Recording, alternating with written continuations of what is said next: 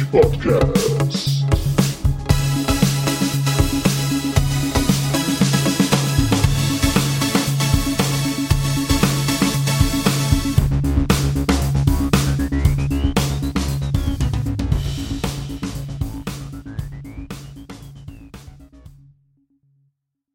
Hallo und willkommen zur neuesten Folge vom Battlepod. Heute wieder mit meinen grandiosen Co-Hosts. Einmal der Olli. Hallo Olli. Servus, La. Dann natürlich der Onai. Hallo Onai. Minasan Yoroshiku. Und natürlich der Hoshi. Hallo Hoshi. Grüezi benannt. Wie man schon hört, äh, wir dürfen noch raus, er nicht.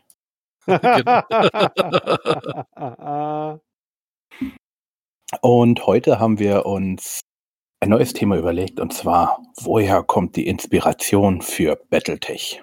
Aber bevor wir damit anfangen, aktuelle, das Thema, die Themen vorm Thema. Ich habe bei Ulysses mal nachgefragt, wie es ausschaut mit den aktuellen oder mit den, ja doch, aktuellen Einsteiger, Einsteigerboxen. Die Starterbox, die gab es ja schon. Die Einsteigerbox liegt. Ah, Das hat man gar nicht gehört. Mein mein Trommelwirbel, weil mein Mikrofon dann ausgemacht hat, war zu leise. Okay, ich brauche eine Trommel. Trommel, Trommel, Trommel, Trommel, Trommel. Liegt bei Catalyst immer noch. Und wir haben keine Ahnung, wann es weitergeht. Genaue Infos über äh, Produktionstermine, Anlieferungen etc. haben sie leider nicht. Hm. Ja, also es liegt alles bei Catalyst und die weiß ich nicht, was die machen. ja, nischt, ne? Ja, Also es kann natürlich sein, dadurch, dass sie halt natürlich, äh, wie wir auch um den aktuellen Progress von, von der Kickstarter-Kampagne wissen, dass die vielleicht erstmal sammeln möchten, bevor sie dann halt immer kleckerweise anfangen, da halt dran zu arbeiten. ja, aber sie müssen ja nichts sammeln, das ist ja nur die deutsche Version. Ja, ja, aber das ist, äh, wenn es halt gerade äh, ist, darum geht, halt das, äh, den ganzen Regelkram und was weiß ich, was noch alles äh, zu übersetzen, ähm, weiß nicht, ob das sinnvoll ist, das Ganze dann als Paket irgendwie weiterzugeben. Das Äh. ein, ein, eins und Nein, nein, also äh, die haben das schon übersetzt. Das ist schon auf Deutsch. Ah, okay, okay, okay. Die haben schon alles fertig seit einiger Zeit. Es Das fehlen haben jetzt sie uns nur was? Na, die Freigabe von Catalyst. Nee, die, Die Catalyst muss Freigabe. sagen, so ist okay und Catalyst muss sagen, wir produzieren das jetzt. Ist ja schlimmer wie bei uns beim Qualitätsmanagement. Ja, das Na sind gut. immer irgendwelche rechte Dinge. Ne? Mhm. Also, Ich hat, hatte kurz, vor kurzem mal ein Gespräch mit jemandem, der beteiligt ist am, an der Entwicklung, vielleicht interessiert das ja einige Fans, an der Entwicklung des Captain Future äh, Live Action. Live-Action, oh cool. Ja, und die haben, also der, die haben ja das Problem, dass die Rechte für Captain Future, äh, je nachdem, wo du auf der Welt bist, insgesamt 43, Hm. ach du Scheiße. Wie vielen? 43 Oh, da muss ich ja mal gucken, bei so vielen fehlen und meine Firma nicht auch noch Rechte dran hält. Genau, weil, weil sein, manche ne? Firmen haben, haben halt Rechte für Toys, manche Firmen haben Rechte für das Logo, manche Firmen haben Rechte für Animation, manche Firmen haben Rechte für Publikation und so weiter. Also es ist ein, ist ein Mess und natürlich, wenn du einen Film machen willst, dann willst du natürlich auch Toys verkaufen und so weiter, ne? damit sich das Ganze rentiert. Ne? Mhm. Weil das wird dann, das soll ja eine deutsche Produktion werden, also in Deutschland gedreht werden und ja, wenn man dann halt mal 100 Millionen Euro für einen deutschen Film ausgeben will, wäre es nicht schlecht, wenn du alle Rechte hast, ne? Mhm. Das Und- ist, ja. Also rechte Sachen sind immer echt kacke. Mhm. Ah, ja. Die Linken sind besser. Ha, ha, So ha. ist es. Ja. Spätzle gemacht. Ja. Ich habe mir gerade noch zurückhalten können. Ja, ich hab's, ge ich hab's gesehen. Ich hab's gesehen. ja. Aber gehen wir von, von Rechten zur, zu Kicks, Uh. weil die kicken ja auch gerne. Wie schaut's mit dem Kickstarter aus? Oh nein. Wave One ist da. Ah, Oh. mit meinem, mit meinem Mini-Irby. Genau, das ist das Uh. Wichtigste. Moni, ich schlag dich im Domino. Der, der Irby ist von wem gestaltet worden? Ha, ha, ha. Mag das vielleicht einer sein, der schon Hand angelegt hat an unser tolles Artwork? Genau, der gute Alan aus Australien war das. Der hat Oh. nämlich unser Recruitment-Poster, das jetzt schon ein paar Jährchen auf dem Buckel hat, aber immer Mhm. noch aussieht wie neu. Also es sieht immer noch geil aus. Ich bin Das immer noch ist super saucool. zufrieden. Ja. Und ich bin total froh, dass ich Ähm. den Alan damals im äh, Battletech International gefunden habe, weil der hat ja so ein paar Bilder von Mechs selbst designten da gepostet. Da habe ich gesagt, Mensch, wie schaut's denn aus? Hast du nicht mal Bock, äh, äh, für uns ein Poster zu machen? Hat er gesagt, ja. Und jetzt äh, hat er so einen Kommentar zum Kickstarter gegeben. Und ich wusste auch, dass er schon an, an ein paar der Figuren beteiligt äh, war. Und dann habe ich gefragt, sag mal, welche Figuren hast du denn jetzt äh, verbrochen von denen, die da jetzt rausgekommen sind? Hat er so gesagt, er, er, kann es nicht mehr genau sagen, weil es war rund die Hälfte der etwa 100 Figuren, die er gemacht hat. Wow. Ja. Nice. Krasse Scheiße, Mann, weißt du? Mhm.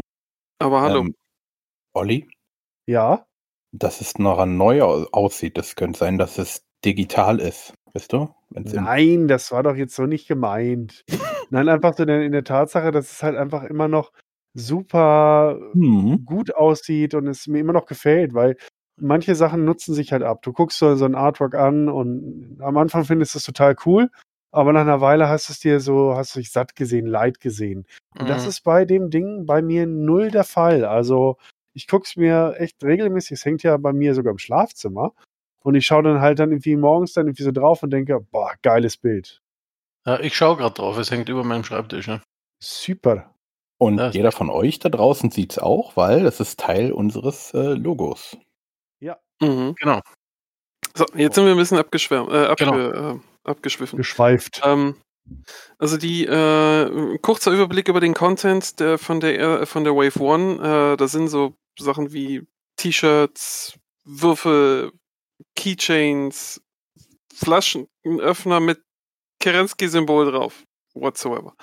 Ähm, Patches, all der ganze Kram.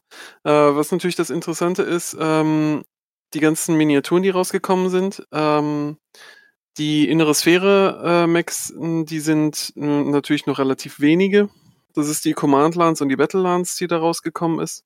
Ja. Also die guten alten Designs, die man, die man kennt, äh, Stinger, Wasp, äh, Phoenix Hawk, Archer, Warhammer, Marauder, Rifleman, Valkyrie. Ich glaube, das war's. Ich das Ja, er kennt mich ja, wenn Äh. Warhammer dabei ist, bin ich immer zufrieden. Ne? Und natürlich muss man sagen, es gibt auch so eine schönen Sammelmünzen. Mhm. Hier nochmal, also ich glaube, wir haben ja hier unser Videochat, dass die Mhm. anderen beiden Mhm. auch nochmal das gute Steiner mit der Scout-Lanze, dem Atlas. Mhm. Ach ja, du bist ja der, der Steiner PPCs trinkt. Uah. Genau. Oh, das ist geil. Ähm, natürlich auch die ganzen, die ganzen neuen Clan-Max. Ähm, und man muss sagen, äh, die, die Qualität der Figuren unterscheidet sich doch von, äh, von dem aus der Grundbox, die ja schon seit einer ganzen Weile ähm, erhältlich sind. Ja, Ähm, findest du? Meinst du im, im Sinne von besser oder schlechter? Ähm, ich finde sie besser. Ähm, äh, ein Kritikpunkt, den ich halt auch mit so Leuten geteilt habe, wie unserem altehrwürdigen Merkur, ist, dass das Plastik äh, ziemlich gummimäßig war, das alte. Mhm. Äh, das heißt, da hast du dann, pff, man hat sich so ein bisschen komisch gefühlt. Das hat mich so an die MacWarrior Dark Age Figuren erinnert. Ähm, das neuere Plastik ist ein bisschen fester, ähm, was ich schon mal ein bisschen schicker finde von der Verarbeitung. Ähm, klar, da sind jetzt so ein paar Sachen dabei, in die die Hardliner sagen so, ah, das ist die AC5 vom Marauder, dass die halt schon eine ballistische Kurve hat. Ähm, das ja, das finde ich nicht so schön. Also ich habe es wirklich versucht, wieder Zeug zu biegen, aber es ist mir bisher noch nicht gelungen. Kleiner Tipp am Rande, warmes Wasser. Die Ja, beste also Sache ist wirklich, ist das ist warmes Wasser zu nehmen, das, das, äh, das, das, die ganze Miniatur zu erheizen. Äh, dann im warmen Wasser richtet die sich schon auf.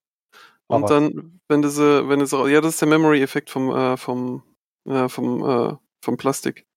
Und wenn du den dann vorsichtig rausholst und dann in der Position fixierst und, und quasi dann wieder kühl pustest, dann hält die, dann hält die Bomben sicher so, wie sie dahin gehört, als wenn du Viagra als Munition hättest. Also Krass. was ist, ich, ich muss echt ein bisschen sagen, es ist halt, es ist halt irgendwie so, so es hat so diese ABS-Plastik-Anmutung. Mhm.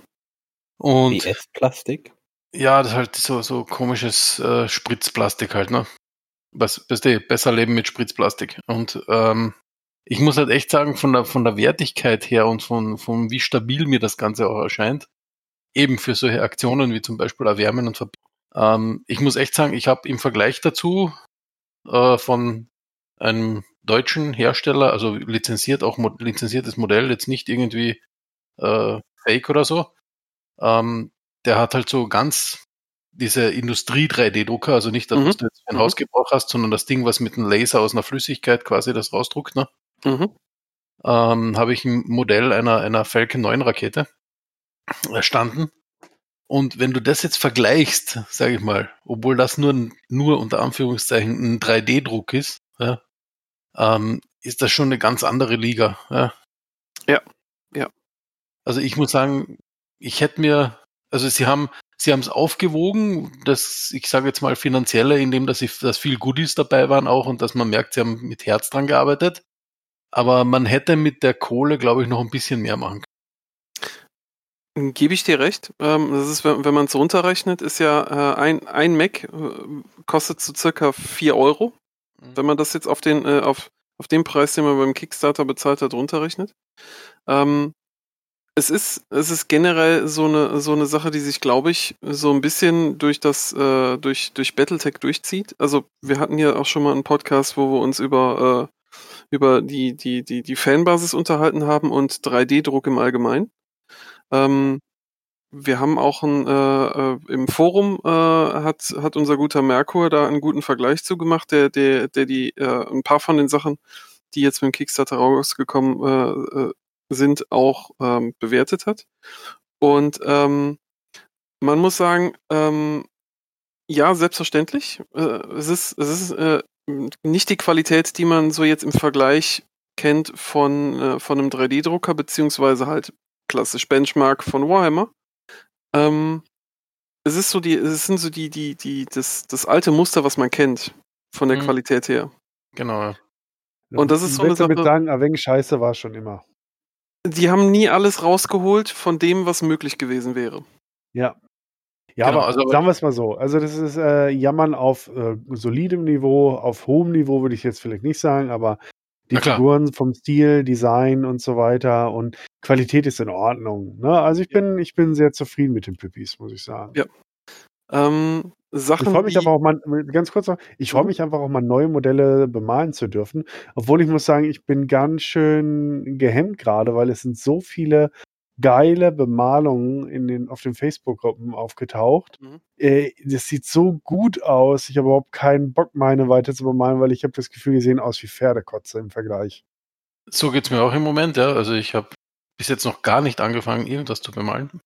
Weil ich einfach nur durchgeschaut habe, eben von, von den Jungs, die die Typis gekriegt haben und schon bemalt haben. Die haben mir gedacht, Alter, du alter Grobmotoriker kriegst doch doch nie so hin.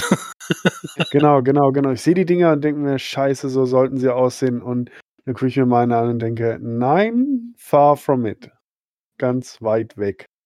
Ja, ich Wobei warte ich darauf, muss- dass, diese, dass dieser äh, 3D-Druck in Farbe kommt. Ah, Ja, genau. das gibt das gibt's doch schon. Ja, ja, aber dass der auch so äh, für Battletech kommt. Filigran so, meint er auch so. richtig. Äh, schauen wir mal. Aber, obwohl ich muss sagen, manche Leute haben da ja wirklich ein absolutes Talent dazu. Also ich habe noch immer meinen Referenz Orion vom Onei, da muss ich sagen, der ist wirklich super schön bemalt. You're very welcome. Ähm, wo wir zur Kritik kommen. Ähm, eine Sache, die halt auch publik geworden ist, das sind gerade die, äh, die, die, also unabhängig von, von den Macs und äh, der Qualität davon, äh, äh, sind auch so ein paar Goodies, die halt ähm, dabei halt auch ausgeschüttet worden sind. Im Besonderen sind es die Würfel, ähm, die für große Kritik gesorgt haben. Ich meine, das sind diese Standardwürfel, wie man sie in Amiland kennt, ne, quadratisch praktisch. Hm. Ähm, die Verarbeitung davon war allerdings nicht unbedingt das, was man, äh, was man erwartet hat. Also da waren manche Würfel, die halt verschmiert waren, welche bei denen hat, es hat die Farbe in den, in den Löchern gefehlt. Ja, Ähm, das, die sind vor allem ab Oder leicht zinkt. Ja. Also ich habe einen, der Bogen hab immer eine 6. gesehen. Und das ist so eine Sache, ich will jetzt wirklich niemanden irgendwie großartig darstellen, aber ich habe da oben noch so ein paar Würfel mit 36er Emblem. Ja, habe ich auch. unwesentlich. Und ähm, die hatten eine bessere Qualität als das, was, äh, als das, was die da bestellt hatten. Definitiv. Es war vielleicht auch eine Sache, dass man, dass man sich äh, auf jemanden eingelassen hat, der einen sehr guten Preis ge äh, abgegeben hat und schnell lieferfähig war. Ja, das sind bestimmt original mager US-Fabrikat. Also, Ja, das, das Thema ist halt in China, ähm, du kriegst verschiedenste Qualitätsstufen. Also es ist nicht alles schlecht, was aus China kommt. Ja. Nein, Aber, aber wenn du in China was bestellst, ich weiß nur selber, wenn du selber was machen lässt dort, ja, ähm, dann, dann ist das Thema halt, ähm, die fragen dich vorab immer, wie viel du fürs Tooling ausgeben willst. mhm. Ähm, und das, das sind quasi der, diese Upfront-Kosten. Da mag der Würfel dann vielleicht nur noch 10 Cent kosten, aber sie wollen halt mal Upfront 500 Dollar fürs, fürs Tooling haben oder so, ne? korrekt. Du kannst auch 50 Dollar fürs Tooling ausgeben, aber dann ist das halt eine, ja, entsprechende Qualität, ne? Ja. Und, und da, da glaube ich, haben sie schon bei vielen Teilen ein bisschen gespart. Mal wieder Eine Sa- Ende gespart. Ja, also mal gucken, was die Fanbase macht. Ich bin mal gespannt, was, äh, was, was, äh, was Catalyst äh, momentan macht. Also sie haben eine Umfrage gemacht, äh, um bei der Kundschaft nachzufragen, wie denn so deren generelles Feedback ist. Es war auch nur eine einzige Frage. Es ist also keine Myriade an, wie sind, wie sind sie damit äh, zufrieden, würden sie es nochmal kaufen, bla bla bla. Ähm, mal gucken, was sie daraus machen werden. Ähm, die zweite Wave steht ja noch aus. Ähm, vielleicht äh, möchten sie uns da dann halt auch ein bisschen überraschen. Ähm, eine Sache, mit der sie uns definitiv überrascht haben, ist äh, die erste, die erste Box mit, äh, mit ausgefertigten Charakteren, also mit den Artworks, ist mitgeliefert worden. Äh, hatte ich ja schon geschrieben, hat meinerseits aus für viel Lacher gesorgt, weil sich einige Leute da sehr kreativ verhalten haben. Also ähm, zur Ausarbeitung der Artworks nochmal ganz kurz zusammengefasst. Äh, man konnte so seinen Charakter ähm, von Künstlern ins Battletech-Universum transponieren lassen. Dazu muss man dann Bilder machen, weil es wurde, äh, das, das war als Eingangskriterium und dann noch so ein paar typische Sprüche, bla bla bla. Und ähm, jetzt bei der ersten Box äh, mit diesen Karten war wirklich einer dabei, der hat natürlich nichts Besseres zu tun gehabt und hat halt ein Kinderfoto mitgeschickt. Ob es nun er ist oder Ja. einer von seiner Kinder, weiß ich nicht, aber hilarious. Fand ich cool. Mhm. Ona ist noch nicht dabei, aber wir haben ja noch. Noch. Wo Ja, da ein Update dabei ist, äh, sind die, die letzten Zahlen äh, haben, haben auch leider gezeigt, dass sie damit ein Riesenproblem haben, weil sie wie, wieder, äh, wieder ihre anfänglichen Erwartungen nicht damit gerechnet haben, äh, dass es so viele Battletech-Nerds gibt, die so viel Kleingeld haben, dass die wirklich einen Charakter haben wollen.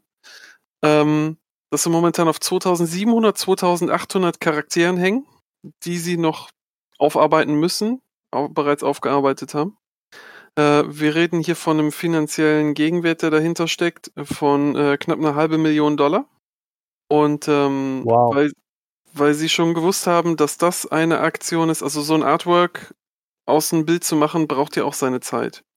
Mhm. Ähm, und bei so vielen Leuten, die kann man ja quasi gar nicht effektvoll irgendwo platzieren. Also wenn man mal guckt auf so einen klassischen Battletech-Roman, also ich glaube, die Höchstanzahl an tatsächlichen Personen, die ich da mal gesehen habe, waren vier Leute oder so. Ähm, also wir Bei- hätten... Bei der? Battletech-Veranstaltung vier Leute? Nee, nee, nee, bei, bei Büchern, bei Artworks für Bücher. Ach so. Ja, ja, ja, stimmt. Also eine Handvoll. Also, und äh, sie haben ja schon gesagt, dass das eine Resonanz ist, mit der sie nicht gerechnet haben. Nichtsdestotrotz möchten sie natürlich auch ihrem, das Angebot, was sie gemacht haben, ehren. Aber wenn die Leute so nett wären und darauf verzichten würden und stattdessen einen Gutschein bekommen würden, fänden sie das toll, weil dann würden sie nicht bis ins Jahr 3075 mit Artworks beschäftigt sein. Mhm. Ah, ich glaube nicht, dass das viele machen, oder? Nein, Onai will gefälligst in Battletech frisiert sein Counterfire haben. Mal gucken, mal gucken. Also da ist auf jeden Fall noch was dahinter und sie sind im Moment am Ausknobeln, wie sie das machen wollen. Man darf gespannt sein. So ist es. Mhm. Also ich muss, äh, kurzer Rent auf Kickstarter. Kickstarter ist halt einfach scheiße für sowas. Mhm.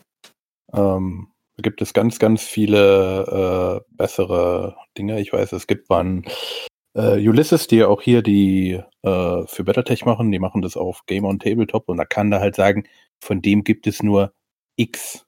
Das gibt es Also- zwar bei Kickstarter auch, dass du das begrenzen kannst, aber ich glaube, die haben einfach nicht damit gerechnet, dass sie, dass sie so, so Ja. viele Bestellungen bekämen, ne? Die haben gedacht, da werden 100 Leute was schicken oder was, ne? Ja, da hätten sie auch 100 gemacht, aber äh, später, sie hätten es ja irgendwann auch begrenzt können. Ja, spielt Ja. jetzt keine Rolle mehr. Ist zu spät. Und ich glaube nicht, dass es an der Plattform lag, sondern einfach daran, dass das äh, Catalyst das äh, arg unterschätzt hat. Na, Okay. Ja, wir werden ja sehen, was da noch kommt, ne? Mal so, mal so zum Vergleich. Mhm. Also äh, Catalyst ist ja nicht, äh, wa- was Battletech angeht, also und damit meine ich das, das Tabletop, äh, was damit bedient werden soll, äh, Mhm. hat Catalyst ja nicht, war, war die ja nicht die Vorreiter, die bei Kickstarter eine Kampagne gestartet haben. Äh, Iron Wind Metals äh, hat, glaube ich, zwei Pro, äh, Produktreihen äh, über Kickstarter finanziert bekommen. Das waren unter anderem Word of Blake äh, Lambs, also Land Airmax oder zu Deutsch Flum. Ähm, wenn man da mal geguckt hat, was die, was die Resonanz war, da waren dann so pff, 100, 150 Leute, die gesagt haben, yay, ich will noch mehr Zinszeug haben. Ähm, Mhm. Wenn man dahin geschielt hat und dann halt dementsprechend auch geguckt hat, was die sich, äh, was sie sich so am Anfang vorgenommen haben und was sie dann innerhalb von den, von den Wochen dann nochmal als zusätzliches Add-on hinterhergeschmissen haben, da muss Mhm. man sagen, das ist, die sind damit überrannt worden mit dem Projekt. Aber ich gebe euch recht, das hätten sie irgendwo deckeln sollen. First come, first serve hat bisher immer funktioniert. Mhm. So sieht's aus. Okay. Dann schauen wir mal, was da mit der zweiten Welle so passiert. Ha, Genau so Zweite es. Welle. Genau, genau. Please, Herbie! Genau. Ja, wie schaut's aus? Gab's Kommentare zu uns?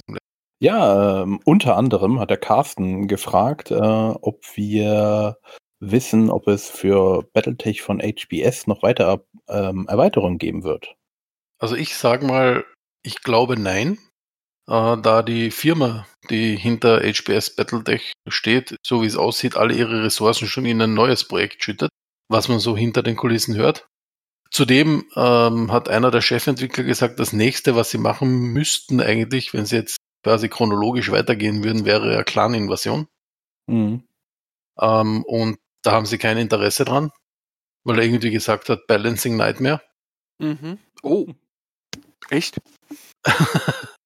Ähm, und und äh, da haben sie scheinbar kein Interesse mehr dran. Und wenn man so die Geldgeber, die hinter der Firma stehen, äh, kurz mal researcht, dann merkt man auch, die sind, das ist so eine Firma, die gern Franchises aufkloppt, ja, weil die haben auch Shadowrun, glaube ich, gemacht und so weiter, ne? Mhm. ähm, und bringen dann ein bisschen was raus, um quasi diese Fanbase ein bisschen zu bedienen und abzuzocken. Jetzt mit durchaus guten Dingen, also mir hat auch das Shadowrun sehr gut gefallen und ich habe auch Battletech Mhm. gern gespielt. Ähm, also durchaus mit guten Dingen, aber halt ein bisschen die Kuh melken, ja, und dann machen wir das nächste Projekt. Ja, ich meine, ganz ehrlich, es wird ja auch irgendwann langweilig. Das darf man nicht So vergessen, ne? Also ich, ich würde das jetzt nicht nur auf, auf unlautere Methoden oder äh, nee, nee, niedere, ne? Total fair. Ist ja, ist ja auch ein, ist ja, ist ein gutes Konzept, äh, in dem du sagst, okay, ich, ich gebe dieser Fanbase was, ja, ähm, und durchaus ein gutes Produkt. Also ich habe Battletech ja gern gespielt. Mir hat das Spiel grundsätzlich gefallen, auch die ganzen, und mir gefällt es ja noch immer, weil äh, die Community bringt ja viel raus an Erweiterungen und so, ne? Also, das, ist ja okay. Ähm, aber ich glaube nicht, dass es von der Firma, also von HBS selbst noch regelt. Ja. Also das glaube ich jetzt auch, also sehe ich in absehbarer Zeit nicht. Ich glaube erst, wenn, wenn sich wieder irgendwo anders ausgetobt haben und da Geld mit verdient haben und Langeweile haben oder vielleicht auch mal Geld brauchen.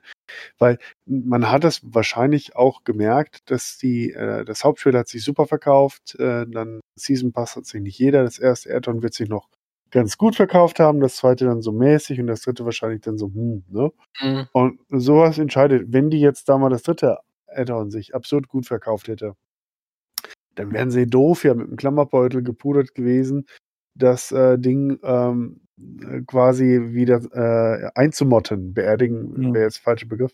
Aber das wird einfach so gewesen sein, dass sie gesagt haben, ja, pass mal auf, äh, jetzt lassen wir erstmal wieder ein bisschen die in Brach liegen, damit wir auch die Begeisterung wecken, weil du kannst sowas halt dann auch, man sieht es ja in MWO, die Mhm. ersten ein, zwei Jahre haben sie uns die Bude eingerannt. Alle, die früher Battletech gespielt haben, haben MWO gespielt, bis auf ein paar Hardliner, die gesagt haben, mi, mi, mi. McFarlane Legend, Living Legends ist besser und MWO, sie haben uns so viel versprochen und alles ist doof. Aber ich sag mal, neun von zehn Spielern sind erstmal äh, aus der alten Riege geblieben. Und dann hat sich das halt irgendwann abgearbeitet und dann sind die Leute so nach und nach abgewandert und haben plötzlich, äh, keine Ahnung, hier, wie heißen die Dinger da, äh, äh, äh Player Battle Unknown und PUBG und so eine Scheiße gespielt. Ne?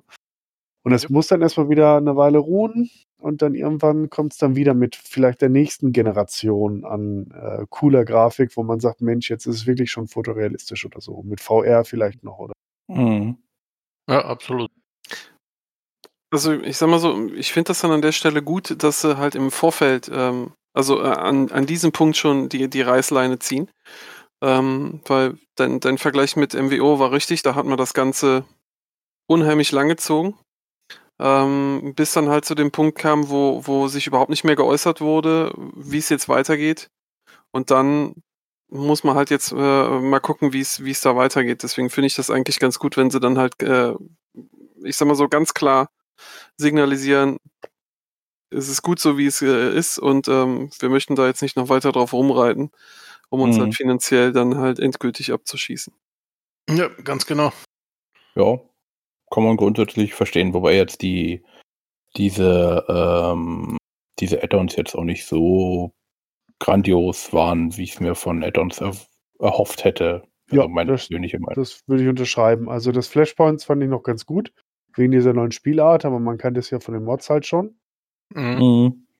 Aber so richtig, der Burner war jetzt keiner davon. Und vor allem, was mich halt super geärgert hat, wenn du schon Wiseman dabei hast und du hast Lore-Experten dabei, meine Fresse, warum bringe ich den Hatchet Man bei einer Landerweiterung äh, und mache dann eine Stadterweiterung und bringe dann den Raven? Also das hat überhaupt nicht zusammengepasst. Du hättest das so schön thematisch halt aufziehen können, dass es auch gut gepasst hätte und vor allem immer nur da unten rumdümpeln in diesem, diesem verkackten Bereich, ne? Und äh, wo es halt wirklich super langweilig ist auf Dauer. Warum haben sie den, den, den Raum einfach nicht mehr erweitert, dass man mal Richtung Kern geht und halt die anderen Häuser auch ordentlich kennenlernt? Von was haben Kurita und Liao die ganze, äh, äh, Kurita und Steine die ganze Zeit da unten zu suchen? Das ist überhaupt nicht deren Ecke. Also, da Mhm. haben mich auch bei, bei HBase Battletech so gern, ich die Spielmechanik habe und ich mochte auch die Kampagne, das ähm, Setting drumherum, da hat vieles für mich nicht gestimmt. Mhm. Stimmt. Ja. Mhm. ja. Ähm, Moving on. Ja, nur noch eine kurze Sache dabei, um, um das Ganze abzurunden und dann ein, äh, ein Mac einzuführen. Äh, wie, äh, Bullshark oder wie hieß er? Weiß ich nicht. Äh, der äh, nach Battletech Konstruktionsregeln nicht existieren durfte. Ja. Das ist richtig. Das ist so Sache, brr, ne? Also, ich meine, wir sind hier bei Battletech, nicht bei Logitech, aber wenn man sich schon gegen die eigenen Konstruktionsregeln irgendwie äh, massiv dagegen stößt. Hm. Hm. Ja, da, also da gibt es ein paar Sachen, die mir auch echt nicht gefallen haben und wo ich glaube auch so ein bisschen sie ähm, die Community auch ein bisschen verloren haben. Weil wir hatten uns ja alle gehofft, dass hier vierte Nachfolgekrieg und, und, und Ronin-Krieger und so weiter, dass da einfach mehr drin ist, ne? Mhm. Wie, wie, Mhm. da wär, war so viel Potenzial drin und du hast ja auch die Charaktere getroffen hier, Morgan Kell und so weiter, ne? Aber Mhm. alle immer so Nebengeschaukriegsplätze, ne? Du bist ja der große Held. Du konntest ja nicht wirklich weiter aufsteigen. Deine Karriere war ja im Prinzip dann wirklich beendet. Du hast am Ende der Kampagne deine Assaults da im Dings gehabt und es gab keine ernsthafte Progression mehr. Ne? Also klar, ich habe mehrere Kampagnen auch gespielt, ohne die, äh, ohne die, die, ähm, also Söldnerkarrieren, ohne die Missionen, die ich ja wahnsinnig pushen von der Kohle her. Ist ja abartig, was du da an, an Geld in den, sorry für die Ausdrucksweise, aber den Arsch gesteckt bekommst. Ähm, das war dann schon herausfordernd, vor allem mit den Mods hier, mit der Commanders Edition 3025.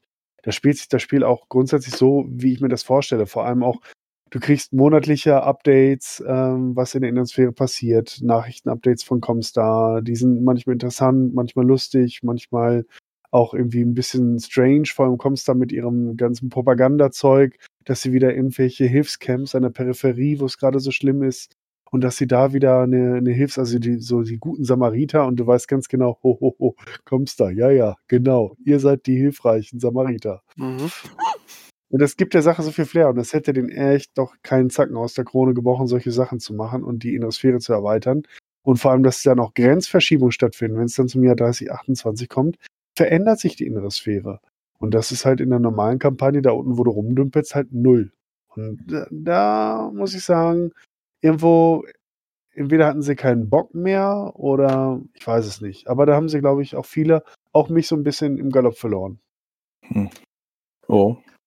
Sie haben halt am 11. Februar nur noch gesagt, okay, wir sind fertig. Ja. Genau. Ist ja auch grundsätzlich okay. Mhm. Aber ich glaube, daher wäre noch mehr drin gewesen. Ja, das, ja, ja. Das, das ist irgendwie ein klassisches Ding bei Battletech. Ja, es wäre mehr drin gewesen. So egal bei was, irgendwie, ist es, es bleibt immer ein, es wäre mehr drin gewesen. Ja, das Lustige ist, jetzt kommt die Fangemeinde und die dann halt sagt, ist okay, ähm, ihr seid fertig, dann können wir uns ja jetzt austoben. Mhm. Aber ist auch irgendwie kacke. Ja, also was heißt Kacke? Kacke ist das nicht. Ich finde Fan-Sachen einfach grundsätzlich Ja. super, weil, weil ja, eine lebende Community ist immer besser als das nur, was die Entwickler ihm vorsetzen. Ich meine, guck dir doch mal äh, WoW, wäre, was wären die ohne die ganzen Fanmods gewesen, ne? Also auch Blizzard hat sich sehr von ihr, ihre, seinen Fans inspirieren lassen, ne? Das mhm. Doofe ist halt nur, wenn dann der offizielle Support nicht äh, nachkommt. So, Blizzard hat ja unglaublich viel aufgegriffen. Das ist der entscheidende Punkt, ne? Nicht die Fans Mhm. sollten weniger machen, sondern der fucking Hersteller. Mehr meinst du? Der sollte mehr machen. Der sollte mehr von dem aufgreifen, was die Fans vormachen. Ich habe Mhm. den Typen mal kennengelernt. Äh, das ist ein Deutscher, der hat äh, Half-Life TV damals äh, entwickelt, um halt äh, Matches halt zu streamen, noch lange bevor es Twitch gab, damit die Leute sich halt äh, die Half-Life-Matches und Counter-Strike und so weiter halt angucken konnten. Ne? Mhm. Was hat äh, Steam gemacht? Die haben den einfach mal angeheuert, haben ihm einen super Job gegeben und haben ihn nach, äh, nach, nach äh, Kalifornien geholt. Und so Mhm. muss das halt laufen. Ne?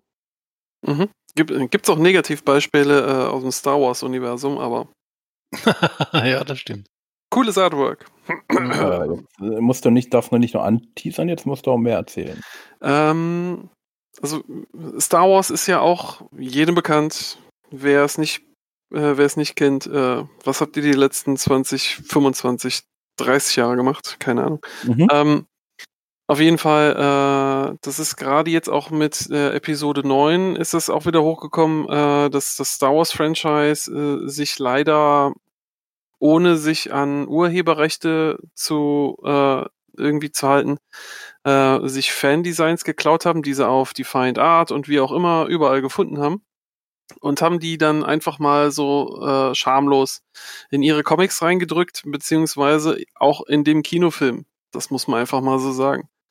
Die Mhm. TIE Fighter mit den Dreiecksflügeln, die gab's blöderweise einige, Zeit, einige Zeit vorher schon bei Defiant Art, inklusive äh, perfekt 3D gerenderten äh, Modellen davon. Mhm. Ähm, da hat sich das Star Wars Franchise auch keine Freunde mitgemacht, dass, äh, dass die halt auch ohne, also es wurde von einigen, die diese Designs gemacht haben, wurde ganz klar gesagt, wir haben überhaupt nichts dagegen, dass, dass diese Designs verwendet werden, aber die Art und Weise, wie es gemacht worden ist, und zwar einfach sang- und klanglos vor, äh, vor vollendete Tatsachen gestellt zu bekommen. Das äh, herzlichen Glückwunsch. Im neuen Comic ist jetzt halt mal ein Sternzerstörer-Design von dir drin. Aber du Mhm. kriegst dafür gar keine Anerkennung. Das ist halt nicht schön. Nee, das, das geht gar nicht. Das ist einfach schlechter Stil, ne? muss man wirklich mal sagen. Aber grundsätzlich ist das, also ich finde, die, wenn es vernünftig gehandelt wird von der Firma, sich von der Fanbase inspirieren lassen und äh, die dann auch mit ins Boot holen, da profitieren halt alle davon. Ne? So, So ist es. sieht's halt aus. Genau. Und finde ich jetzt bei der Battletech Community, finde ich das noch ganz, ganz sauber, was das angeht. Also man sieht ja auch immer wieder, dass es äh, regelmäßige Konglomerate gibt. Was wird jetzt kennen, was wird jetzt keinen kennen? Und viele von den Fan-Designs, äh, Fan-Stories, wie auch immer, werden dann halt kennen.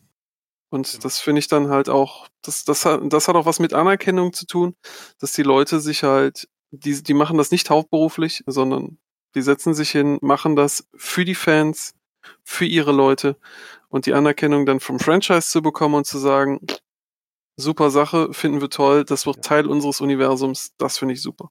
Ja, es ist ja, ist ja Star Wars und der Disney auch total vorbildlich. Ne? Die haben sich angeguckt hier bei Star Trek Mary Sue. Oh, wie geil, machen wir auch. Ray. Ja, auf das will ich jetzt gar nicht eingehen, aber ähm, äh, Man kann es ja auch machen. Man kann es jetzt auch richtig machen mit, mit, den, mit den Artworks, ja. Wie zum Beispiel eben Star Trek, ja. Ähm, die haben ja sowohl für diese große Action-Sequenz Battle of Wolf 359, ne, und dann auch für den Dominion War äh, Raumschiff-Designs gebraucht, die man schnell aus anderen Raumschiff-Designs zusammenbasteln kann, quasi, ja. Oh ja, da sind ganz hässliche bei Es sind rausgekommen. ganz hässliche auch dabei, aber da haben es eben sehr viele von den Designs sind aus der Community. Und die, die sich ausgewählt haben, da haben die Leute dann auch tatsächlich quasi Art Credits auf IMDb und im, äh, im, in den Credits bekommen. Mhm. Das ist dann okay. Ja, also, Ja, dann, wahrscheinlich wurden die auch vorher gefragt dann, ne? ja klar, die haben auch gesagt, Freunde, wir machen einen Wettbewerb. Ja, schickt uns eure Designs und wenn euers ausgesucht wird, kriegt ihr einen Credit. Ne? Mhm. Genau. Schlimm, äh, schlimmstes, aber günstigstes Artwork, schickt's rein. Saucer Section mit einer Nacelle drunter. Genau. Ah, Gottes Willen. Okay, dann, ähm, da, da, da, da. ich würde sagen, wir machen jetzt erstmal noch, es gibt ein neues Buch, das erschienen ist. Äh, Olli hat es schon ge äh, angelesen und Hoshi hat es schon durchgelesen. Die Begeisterung. Mhm. Ja, heute Lass fang du mal. an. Nee, nee. Ich will das nicht dir weg vorwegnehmen. Es ist ja dein Buch. ja. Ja, also, ähm, Children of Kerensky heißt es von Blaine Lipardo und ich habe die Ehre, dass da ein Supporting Character, also wirklich ein doch recht prominenter Nebencharakter, einen Teil meines Namens trägt. Also der heißt nicht Oliver Hake, aber der heißt Hake Zhukov, wenn ich es jetzt richtig ausspreche. Und äh, der ist im äh, ursprünglich ein Snow Raven und die Snow Raven haben die Besonderheit, also Clan Snow Raven, dass sie äh, zum einen zwar auch sehr viel Gemächkrieger haben, aber auch ihre Marine sozusagen oder ihre Raumstreitkräfte wirklich die Creme de la Creme sind, äh, was äh, zu den Clanern halt so zählt. Ne? Und ähm, mein Charakter äh, ist da, hat sich besonders hervorgetan, und zwar ist er ein Arise Star, also ein Rising Star, ein aufstrebender Stern. Und äh, auf den hat ein kleines Wölflein äh, sein Auge geworfen, denn dieser junge Wolf, äh, der äh, hegt den Traum, äh, als äh, der Il-Clan, äh, also seinen Clan zum Il-Clan zu machen, also der erste Clan, der Terra betritt und äh, damit auch Terra regiert äh, und damit sozusagen die vorherrschende Stellung unter den Clans und damit auch der gesamten inneren Sphäre dann halt einnimmt. Und ähm, sein Plan äh, zieht sich über mehrere Jahrzehnte hin und er sucht sich sozusagen seine Mannschaft zusammen. Er, äh, äh, auch eine Kerensky äh, von den Wölfen im Exil schafft er es dann äh, für sich zu gewinnen im wahrsten Sinne des Wortes. Und ähm, äh, ich glaube, ein Geisterbär ist da später auch noch mit dabei, ein Elementar. Und weil er gesehen hat, dass alleine ist das nicht zu schaffen, alleine wird man dieses, diese, diese Aufgabe nicht bewältigen können, also äh, sucht, holt er das A-Team zusammen. Ne? Mhm. Und äh, die Idee finde ich auch total super. Und ich finde, mein Charakter ist auf jeden Fall auch sympathisch, würde ich jetzt nicht sagen. Also er, er ist gut angelegt und ich finde es cool, dass das äh, ein Marinemann ist, sozusagen, weil mich die Marine auch sehr stark interessiert und ich auch für World of Warships gespielt habe. Ähm, und ich fühle mich wahnsinnig geehrt, dass ich da so eine doch relativ wichtige Rolle habe. Jetzt kein Hauptcharakter, aber doch eine wichtige Nebencharakter. Aber diese Zeitsprünge, die stören mich schon und ähm, man muss weitere Bücher gelesen haben, um die ganze Geschichte zu verstehen. Und das ist so mein Kritikpunkt an diesem Buch, dass man eigentlich erst die anderen Bücher gelesen haben muss, um dieses Buch, Children of Kerensky, überhaupt richtig genießen können. Weil auf einmal machst du einen Zeitsprung von zehn Jahren, zack, und bist an der Stelle und dann wird über Sachen gesprochen, die offscreen passiert sind in einem anderen Buch. Und dann denke ich mir, äh, na super. Und das ist so eine Sache, die mir bei den Battletech-Romanen der letzten Jahre, muss ich sagen, auch tendenziell negativ aufgefallen ist, dass die Stringenz verloren gegangen ist. Früher war es so, in den 90ern bis Anfang der Nullerjahre, du hast ein neues Battletech-Buch gekauft und du konntest davon ausgehen, dass die Story auch zu dem Zeitpunkt spielt, wo aktuell die Timeline ist.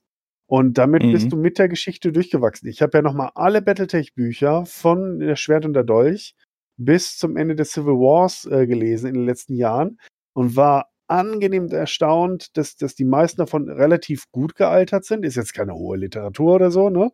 Aber äh, sie sind gut gestaffelt. Du kannst der Story meistenteils gut folgen. Sie bauen aufeinander auf. Man wird nicht großartig gespoilert, ne? Und man wächst sozusagen mit den Figuren mit und baut dadurch eine Beziehung auf. Und Mhm. dieses, dieses Inselhopping, so würde ich es jetzt mal sagen, was die Battletech-Romane der letzten Jahre oder des letzten Jahrzehnts so auszeichnet, das nervt mich wahnsinnig. Ich habe so krampfhaft danach danach gesucht, welche Bücher muss ich jetzt wann gelesen haben, um der Story auch vernünftig folgen zu können und nicht gespoilert zu werden. Es war nicht möglich. Und das äh, stört mich an dem Buch, unabhängig von der Story und den Charakteren. Ja, also ich muss auch sagen, also ich, ich finde ich find's Buch interessant, prinzipiell, ja. Und es, es, es ist jetzt auch nicht irgendwie schlecht geschrieben oder so, sondern es ist Nein, nein, um Gottes Willen. Es gibt auch einige Ähm, sehr, sehr charmante Szenen in dem Buch. Genau. Ähm, und ich will jetzt gar keine Spoiler machen oder so, ja, aber ähm, für mich ist also für mich beschreibt es am besten bei dem Buch eben, was Olli schon gesagt hat, wenn du die Vorgeschichten und die Zwischengeschichten in diesen Zeitsprüngen nicht kennst, bist komplett aufgeschmissen. Und selbst wenn du sie kennst, ähm, dann ist das Wort, was es für mich am besten ausdrückt, ist es mühsam. Es ist teilweise wirklich mühsam, das Buch zu lesen, weil du, also, also und ich habe das gleiche gemacht wie Olli. Also ich habe vor, vor jetzt, jetzt ist es auch schon wieder ein paar Jahre her, ich habe alle Bücher quasi von vorne nach hinten nochmal durchgelesen, ähm, bis auf Dark Age. Ähm, und wie, wie Olli sagt, die meisten Bücher sind wirklich gut gealtert. Ja? Also es macht Spaß, hat Spaß gemacht, die nochmal zu lesen. Ja? Und bei dem Buch ist wirklich so, vor allem ähm, in, in selbst in den alten Büchern, selbst mit Charakteren, die dir nicht gefallen haben, hattest du irgendwann eine emotionale Bindung. Mhm. Also, ja, ist so. also Mhm. den, Auch manchmal eine negative, aber das Genau, also du, du wolltest Sun Tzu Liao einfach in die Fresse treten, aber egal, ja, also es, es, du hattest eine emotionale Bindung dazu, ja. Ähm, und irgendwie fehlt das bei mir auch ein bisschen. Ne? Also ich weiß nicht, ob's, weil das Buch selbst mühsam ist, dass ich keine Bindung zu den Charakteren drinnen aufbaue, ja. Obwohl, also manche du- durchaus ihre charmanten Seiten, Ecken, Kanten haben und so und das auch gut beschrieben ist, ja. Ähm, Ja, baue ich- eher so an wie so, so ein Biopic vielleicht, so kann Genau, man sagen. Ne? Man hüpft so durch die Geschichte, durch die wichtigsten Stationen der Figuren und Genau. dann am Ende kommt, das war ihr Leben. Ne? Und Das vor allem, ich, ich weiß, dass es viel besser geht, weil äh, wenn du, wenn du zum Beispiel einen meiner Lieblingsromane äh, Romane, ähm, äh, durchliest, oh Gott, und jetzt fällt mir der Titel nicht ein, Auch Ähm, von Blaine Lepardo oder wem? äh, Battletech, äh, wie heißt Air to the, Hair to the Dragon. Erbe Air to the Dragon, Drachen. genau, Air to the Dragon. Ja, genau. Auch der springt, aber Der trotzdem, springt- Genau. Aber der, der springt teilweise wirklich in der Zeit. Du hast aber wirklich immer quasi so den Hook mit dabei. Du musst keinen anderen Roman gelesen haben, um diesen Roman zu verstehen, obwohl er teilweise drastische Zeitsprünge macht. Du, du hast wirklich die komplette emotionale Bindung zu dem Hauptcharakter in diesen ganzen Zeitsprüngen drinnen Hm. und weißt quasi, durch welche emotionalen Dinge der durchgeht. Ähm, und gerade diese massive Emotion ist es, die mir gerade an dem Buch dann so gefällt. Ja? Und das fehlt mir in dem Roman irgendwie komplett. Das ist eher, wie du sagst, das hat irgendwie mehr was von der Dokumentation. Das musste auch mal gesagt werden, so nach dem Motto. Ja, Ja. genau. Es ist so ein Bindeglied zwischen den Genau. verschiedenen Stationen. Und das ist für, für einen Fan nett zu lesen. Ähm, ich glaube aber eben auch nicht, also ich glaube, dass Battletech auch irgendwie jetzt Romane bräuchte, die, äh, wenn sie neu rauskommen, weil wenn was neu rauskommt, dann liegt es eventuell auch irgendwo mal im Laden oder was weiß ich wo, ja. Ähm, Mhm. Oder halt prominent auf irgendeiner Download-Plattform, ja. ähm, dann, na, auch le- legale. Ja, Kindle, ne? Ähm, aber dann äh, hast den vielleicht gehuckt, den der das neu liest, ja, und der denkt sich, oh, da muss ja noch viel mehr dahinter sein und fängt dann die alten Romane an zu lesen, ne? Wäre eine Mhm. super Sache. Und das ist definitiv kein Roman, der sowas macht, sondern das ist wirklich Fanservice Biopic. der Roman. Ja, und das weiß ich nicht. Also, äh, es gibt ja so einzelne Bücher, die mir auch gut gefallen haben von den neueren. Also, es ist jetzt auch wirklich nicht mehr neu. Embers of War war ja auch so ein zusammengestöpselt, aber der zum Beispiel bringt noch so das MacWarrior-Feeling rüber, hat aber wirklich einen sehr kleinen Konflikt auf einem Planeten, der zwar ins größere Bild passt. Ne? Aber bei dem konnte ich mich sehr schnell auch mit den Charakteren identifizieren. Und du hast trotzdem ein Gefühl für das Bigger Picture bekommen, dass du da, dass das sich da zeigt, ne? Und das ist hier, ja, also da leider nicht so. Und das finde ich schade, so eine, so eine Missed Opportunity. Ähm, auch bei Hair to the Dragon, also Erbe für den Drachen, hätte ich mir damals gewünscht, dass es lieber eher zwei oder drei Bücher, also zwei wäre wahrscheinlich von der Länge der Geschichte angemessen gewesen. Auch da fand die Zeitsprünge nicht gut. Trotzdem fand ich, ist man mit äh, Theodore Kurita unglaublich schnell warm geworden. Und das war das Buch am Ende des Tages, das mich mit äh, äh, Wölfe an der Grenze dazu gebracht hat, Kurita zu werden. Äh, aber das ist jetzt hier nicht der Fall. Also, ähm, und ich, die Charaktere bleiben merkwürdig distanziert. Und das finde ich echt schade. Man Mhm. kriegt auch so nicht so die Schwächen mit und die, die menschlichen Aspekte, sondern die sind so fokussiert auf das, was sie tun. Und irgendwie gelingt das auch irgendwie alles immer. Und das, das darf nicht sein. Helden müssen auch regelmäßig versagen. Das wird dann so offscreen erzählt. Ja, der Held äh, trifft dann auf äh, die äh, äh, Kerensky und wird von ihr gefangen genommen und, und, und äh, gefoltert und talala, ne?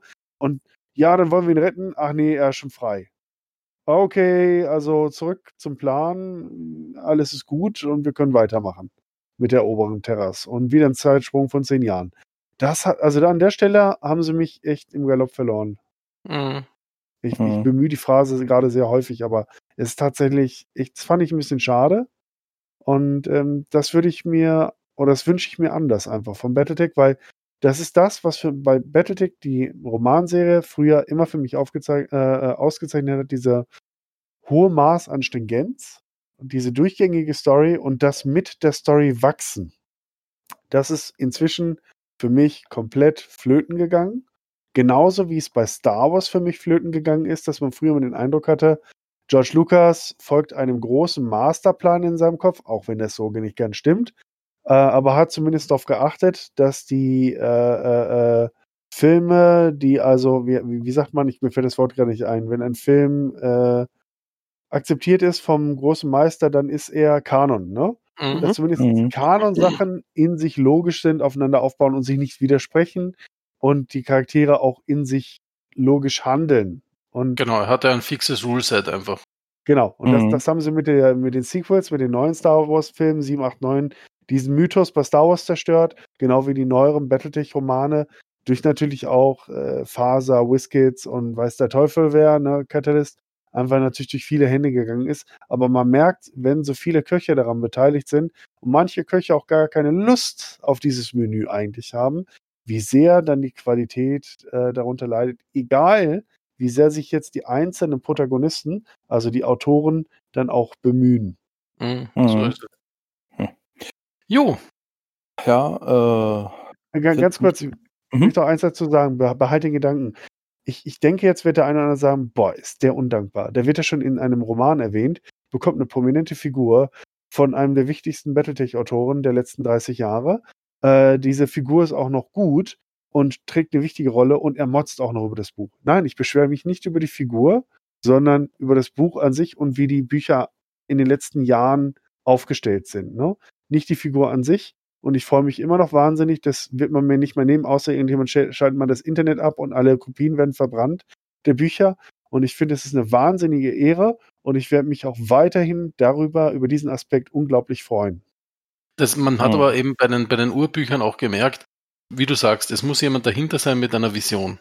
Und bei den, bei den Urbüchern hatte zuerst am Anfang, ähm, hat man Stackpole dann das Ruder in die Hand gegeben und alle anderen Autoren mussten ja quasi ähm, der Stackpole-Timeline folgen. Genau. Egal, Und- was man über Stackpole sagt. Ich habe auch über Stackpole oft geflucht, aber Ja, der. Mann war für die Serie Gold wert. Wir dürfen Mhm. Stackpole auf Knien danken, dass er im richtigen Zeitpunkt am richtigen Ort war.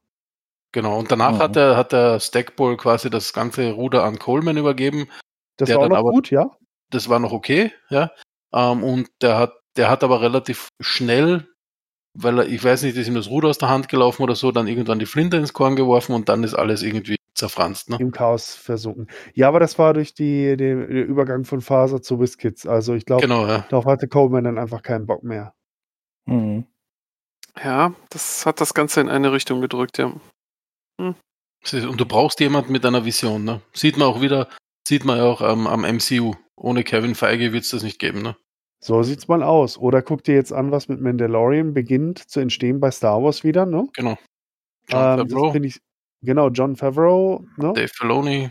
Dave Filoni, genau, und die haben eine Vision, was mit Star Wars passiert. Und dieses zarte Pflänzchen, das wird ja jetzt noch weitere Triebe, hoffentlich, ne? Mit weiteren Serien und so einer Art Star Wars MCU. Nicht auf Basis von Filmen anscheinend, sondern eher auf Serien, was ich total reizvoll finde, muss ich sagen. Also die Idee. Mhm. Es gibt einige Gerüchte dazu, aber wir sind kein Star Wars Channel, deswegen machen wir da. Ach, scheiße, verdammt. Äh, was ich dazu äh, zum Thema ähm, Bücher sagen wollte und so Zeitsprünge ähm, in Büchern und auch zwischen Büchern finde ich das einfach nur Grütze. Ähm, ich hatte das mal bei Star Trek Titan. Da ging es ähm, mit äh, Nummer eins hat ja sein eigenes Schiff, die Titan, bekommen. Und da wurde dann auch so mit den Borg alles aufgeklärt, aber irgendwann hieß es so und jetzt die letzten sechs Monate ist ja das und das, ist ja, ist ja irgendwas passiert und deswegen sind wir jetzt hier. Dann habe ich mir das angehört, Aha. das Hörbuch, und dachte mir, äh, wollt ihr mir gerade sagen, ihr habt das nicht Universum umgeworfen, aber hier da große Dinge und das ist hier so in so einem Nebensatz. Warum habt ihr das nicht hier in die Reihe eingefügt? Nein, das war dann eine extra Reihe, also mit fünf oder vier Büchern. Keine Ahnung. Also auf jeden Fall, oder drei. Vielleicht waren es auch nur drei, ich weiß es nicht. Ja, aber das ist Laziness. Genau das ist das, was ich anprangere. Ne? Das darf nicht sein. Da verlierst du die Ja. Leute. Ja. Genau. Vor allem, du wirst ja Deswegen- dann massiv gespoilert, indem du einen Sprung hast und du kriegst ihn ja nicht mit. Und auf einmal wird dir gesagt, ja, so und so war's. Und wenn du Bock hast, Mhm. ich habe dich zwar jetzt zwar gespoilert, aber du kannst dir nochmal die fünf Bücher dazu reinziehen. Na, Genau. vielen Dank. Das, das, das ist ja genau das, ähm, was mir bei Star Wars, bei dem, also beim alten Star Wars immer gefallen hat, dass es keine Zeitreise gibt. ja, Weil, weil irgendein Autor hat mal super schön gesagt, Time Travel is a lazy man's tool. Mhm. Ja. Mhm. Ähm, und man kann das ja sogar dem MCU vorwerfen jetzt dann mit Endgame. Mhm. Ähm, aber ähm, die haben es noch irgendwie charmant um die Kurve gekriegt. Aber du kannst dich einfach in eine Ecke schreiben, wo dir nur noch Zeitreise hilft. Mhm. Und ich, äh, zur, zur Zeitreise oder auch dieses, am Anfang der Folge siehst du, wie es ausgeht oder wie die Mitte der Höhepunkt ist. Mhm. Und dann, denkst, und dann Genau. geht's 48 Stunden vorher und dann denke ich mir immer schon, oh, Nee. so eine Kacke. Genau. Ja. Äh, Ja, Gut. gehen wir weiter im Text. Dann äh, nächstes Thema. Die PhoenixCon. Genau. Ähm, ich war. Genau, das, äh, das dachte ich mir, äh, das wäre mal ganz gut, wenn wir einfach mal äh, sagen, Jungs, ist super, dass ihr in den Zeiten auch, auch noch eine Con auf, äh, aufs, auf die Beine gestellt habt. Ähm, ich glaube, das war die einzige dieses Jahr. Ähm, dementsprechend, also äh, ich habe, der Olli hat mir das kurz geschrieben, als, als er abgesagt hatte. Ähm, ich habe Einen Tag vorher. Genau. Ich habe gesehen, äh, dass äh, in den in den Lettern, äh, wie er am Weinen war. Ähm, aber das hier einfach nur ein kurzer Shoutout. Super, Jungs, dass ihr das auf die Beine stellt. Ähm, ist immer wieder äh, ist immer wieder toll zu sehen, wenn wenn sich die Leute äh, da engagieren und äh, wenn er das auf Facebook anguckt, was was die machen, die machen ihre eigenen Mac-Designs, die machen ihre eigenen fucking Zinnfiguren dazu. Ich besitze eine davon und zwar aus dem vorvorletzten Jahr, glaube ich. Ein Ich Guardsman. Ich habe nicht an mich halten können. Ich habe mir jetzt auch ein Set bestellt. Deswegen ist es, es ist super, dass die, äh, dass, dass ihr sowas macht. Es ist wirklich, wirklich grandios. Ähm, und hoffentlich, hoffentlich, hoffentlich macht er nächstes Jahr da an der Stelle weiter. Ja, Ähm, muss weil, ich ich habe übrigens auch äh, von meinem von meinem Beitrittsgeld habe ich mir in deren Shop, äh, das hatten sie mir zurückerstatten wollen, super nett, obwohl ich wirklich so kurz abgesagt habe. Ich habe gesagt, ich kann das verstehen. Wenn ihr sagt, Mensch, jetzt bist du aber spät dran, jetzt das Zimmer ist reserviert, wir können dir nichts zurückerstatten, hätte ich vollstes Verständnis gehabt, aber sie hätten es mir zurückgegeben, haben mir auch gesagt, oder du setzt die Kohle gleich bei uns im Shop um. Dann habe ich mir gleich so ein großes Map-Set bei denen gekauft. Und ich kriege natürlich noch meine Storyteller-Tasse. Also äh, soll morgen wohl ankommen, hat Amazon oder wer auch, äh, nicht Quatsch, Amazon DHL gesagt. Ich bin schon sehr gespannt. Mhm. Deswegen Aber, guckt mal ja. rein. Ja, ja, auf jeden Fall. Ich glaube, wir müssen den, den Shop mal verlinken und ein bisschen, ein bisschen Werbung für die Jungs machen, Mhm. weil die machen wirklich einen super, super Job und ich finde das total gut. Ich möchte aber noch mal kurz sagen, warum ich so kurzfristig abgesagt habe. Nicht, dass es irgendwie falsch kommt. Das lag tatsächlich an Corona. Also, die, es war, war ja schon klar, dass ab Montag dann die härteren oder der Lockdown Light kommt. Meine Kinder haben am Montag wirklich an diesem Tag dann auch Geburtstag. Wir mussten ihre Party, wir mussten alles absagen. Und eine meiner Töchter ist leider auch Risikopatientin. Und ich kann als Familienvater nicht übers Wochenende in den Harz fahren, mich mit rund 50 Bettlech-Fans aus der ganzen Republik treffen, mit denen die Zeit verbringen, egal wie gut die, das Hygienekonzept ist. Und das, die haben sich wirklich einen Kopf gemacht. Ich habe die Fotos gesehen. Sie haben das total vorbildlich gemacht. Aber jetzt lass mich doch da mal was mitbringen nach Hause. Und vor allem, selbst wenn nicht, meinen Kindern sagen, ich verbiete euch eure Party, aber ich gehe noch schön Battletech spielen mit 50 anderen. Ey, das kannst du nicht bringen. Das kannst du nicht bringen. Das vergessen ja deine Kinder nicht. Und ich könnte Mhm. dann auch nicht in den Spiegel gucken und ich hätte auch dann keinen Spaß gehabt auf dem, auf der Con. Und da habe ich gesagt, okay, schweren Herzens sage ich es dann halt ab. Deswegen, also von meiner Seite aus war die richtige Entscheidung. Ähm, es ist, es ist halt, ne, Corona is a bitch. Ja. Das ist, ähm, das ist unberechenbar. Ähm, und deswegen, Wir haben auch einen Ist- Fall bei uns im so. Chapter, einen ordentlichen. Ne? Also Gott sei Dank ist er jetzt wieder genesen, aber der hat, den hat es ordentlich gebeutelt. genau, Shoutout zu Damankai. Ja. Inzwischen kann man wieder in aller Ruhe zielen, ohne dass man quer äh, was durch, so, durchs Gehör gepustet bekommt. Ja, weiterhin gute Besserung in die Richtung. Genau. Ähm, bevor wir zum eigentlichen Thema kommen, wir haben noch äh, die zweite Frage vom Carsten vergessen. Was haltet ihr von Alpha Strike?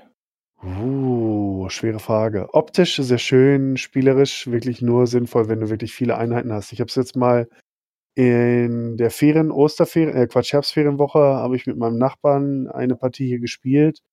4 versus 4, es war taktisch einigermaßen anspruchsvoll, aber irgendwie, es fehlt mir immer was. Also die Reichweiten sind in Relation zur Spielfläche einfach zu groß. Äh, die Trefferwahrscheinlichkeit viel zu hoch. Figuren fallen aus meiner Sicht zu schnell um.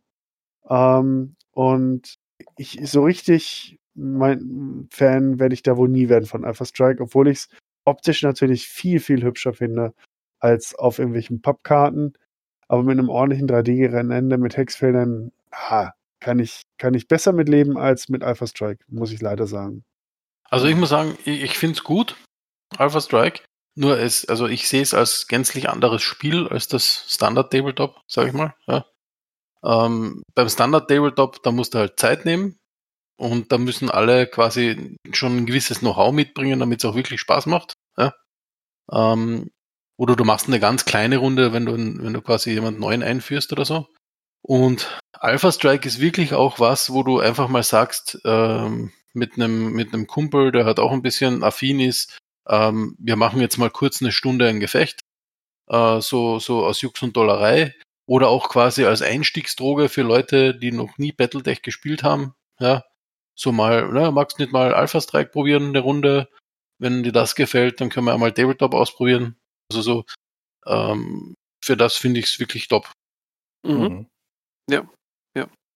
Also wir haben ja ein Beispiel bei uns aus, äh, auch aus dem Chapter, ähm, wo äh, jemand dann halt über, über unser Spielen äh, bei den Chapter-Treffen dann halt drauf gekommen ist. Ähm, vorher hat er halt mit MacWarrior Online angefangen. Ähm, fand er so cool, ähm, dass, äh, dass sein Sohnemann äh, das mit den Robotern auch ganz toll fand. Und äh, ja, jetzt spielen sie zwischendurch dann halt ein bisschen Alpha Strike. Für die Kids Oh. ist das Regelsystem halt unheimlich einfach. Ähm, und wenn das denen Spaß macht und man kann gleichzeitig mit, mit der Familie seinem Hobby frönen, ja, go for it. So. More Alles power super, also für solche Sachen ist es klasse, ja. Weil man muss es mal realistisch sagen, das normale Classic Battletech, wenn man das halt einem zehnjährigen, zwölfjährigen Kind beibringt, der ist nach einer halben Stunde, fragt er sich, ob, äh, ob, man, äh, ob er den Rest des Tages nicht irgendwie Straße Wo ist, fegen darf wo ist oder die so. PS4? Ja, Oh. PS5. äh, PS5. In Ähm, der Auslieferung. also ich finde, äh, äh, Alpha Strike macht mir auch immer sehr viel Spaß. Ähm, was ich nicht so geil finde, sind die Reichweiten, weil wenn du eine äh, LRM oder so hast, Du stehst auf der einen Seite und kannst komplett über die Karte schießen. Ähm, ist irgendwie, naja. Die Karten sind zu klein. Wir hatten auf dem, ähm, auf dem Chapter-Treffen ja mal diese Riesenkarte von Onai. Das war wiederum ziemlich geil. Also da hatten wir ein paar richtig schöne Gefechte. Ja, du brauchst halt nur elendig viel Platz dafür im Vergleich, ne? Ja, klar. Also wenn du nicht so wie auf dem Chapter-Treffen, was haben wir da gehabt, acht Tische zusammenstellst? Mhm. Das ist im Endeffekt brauchst du so wie äh, in diesen alten Kriegsfilmen oder so mit dir, wo die so über diese Genau. riesen Landkarten diese Dinger schieben. So, so eine Größe brauchst du. Genau, auch so ein Schieber. Coupier-Schieber, ne? Genau. Ja. Genau. Okay, dann. Ja. Ähm, Wo ist gerade die wir mal. Spinner Scout Lanze über dem Ärmelkanal? Ja. Genau. Dann ähm, haben wir das Thema vorm Thema und irgendwie sind wir schon eine Stunde. Aber äh, dann machen wir jetzt mal das eigentliche Thema, würde ich sagen. Genau. Wo kommt eigentlich Battletech her? Wo hat es sich inspirier äh, inspiriert? Inspiration Kommt- geholt. Kommt es. Genau. Er hat es uns auf die Erde gebracht über den Erzengel Raphael oder so. Ha, ha, ha, ha, ha. Genau. Blake sei Dank. Naja, Ja. achso, ja, das hat nicht so gefehlt. Aber vorher die erste Frage ist, wer ist denn der Erfinder von Battletech? Also wer hat alle Inspirationen zusammengeklaubt und gesagt, das ist Battletech? Gibt es da einen? Gibt es da eine Person? das, äh, die Lizenzrechte hat der Mr. Wiseman. Das stimmt, ja. Und dementsprechend äh, ist er legal gesehen der Vater davon. Und äh, Dingsbum Ross Babcock III oder so war ja auch ein ja. der, ja. genau, aber der ist ja mittlerweile schon lange raus aus der Nummer. Aber im Prinzip äh, entstanden ist es 1984 halt bei der Faser. Genau. Also die Leute haben alle bei, bei Faser gearbeitet, ne? Da, da, da. Genau. Ja. Und das war sicher ein Team-Effort. Die wollten einfach Spiel rausbringen, das eben auf den recht populären japanischen Mecha-Franchises Mhm. basiert hat. Ne?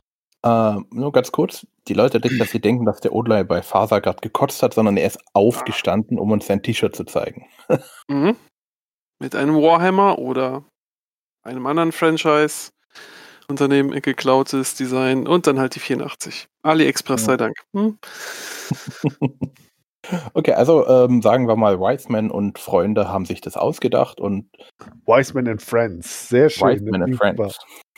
Und ähm, man hört so von Robotech, Genau, Battletech, also Robitech, Logitech. Wobei ähm, Robotech ist ja eigentlich, sage ich mal, ähm, die amerikanische Version von.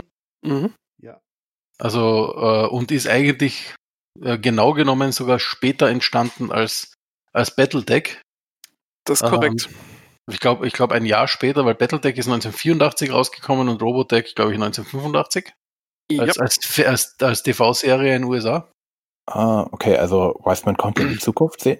genau. Nee, ähm, es, gab in, es gab in Japan äh, ähm, eigentlich drei äh, Mech- oder Mecha-Serien, Mhm. äh, nämlich äh, Super Dimension Fortress Macross. Genau. STF1.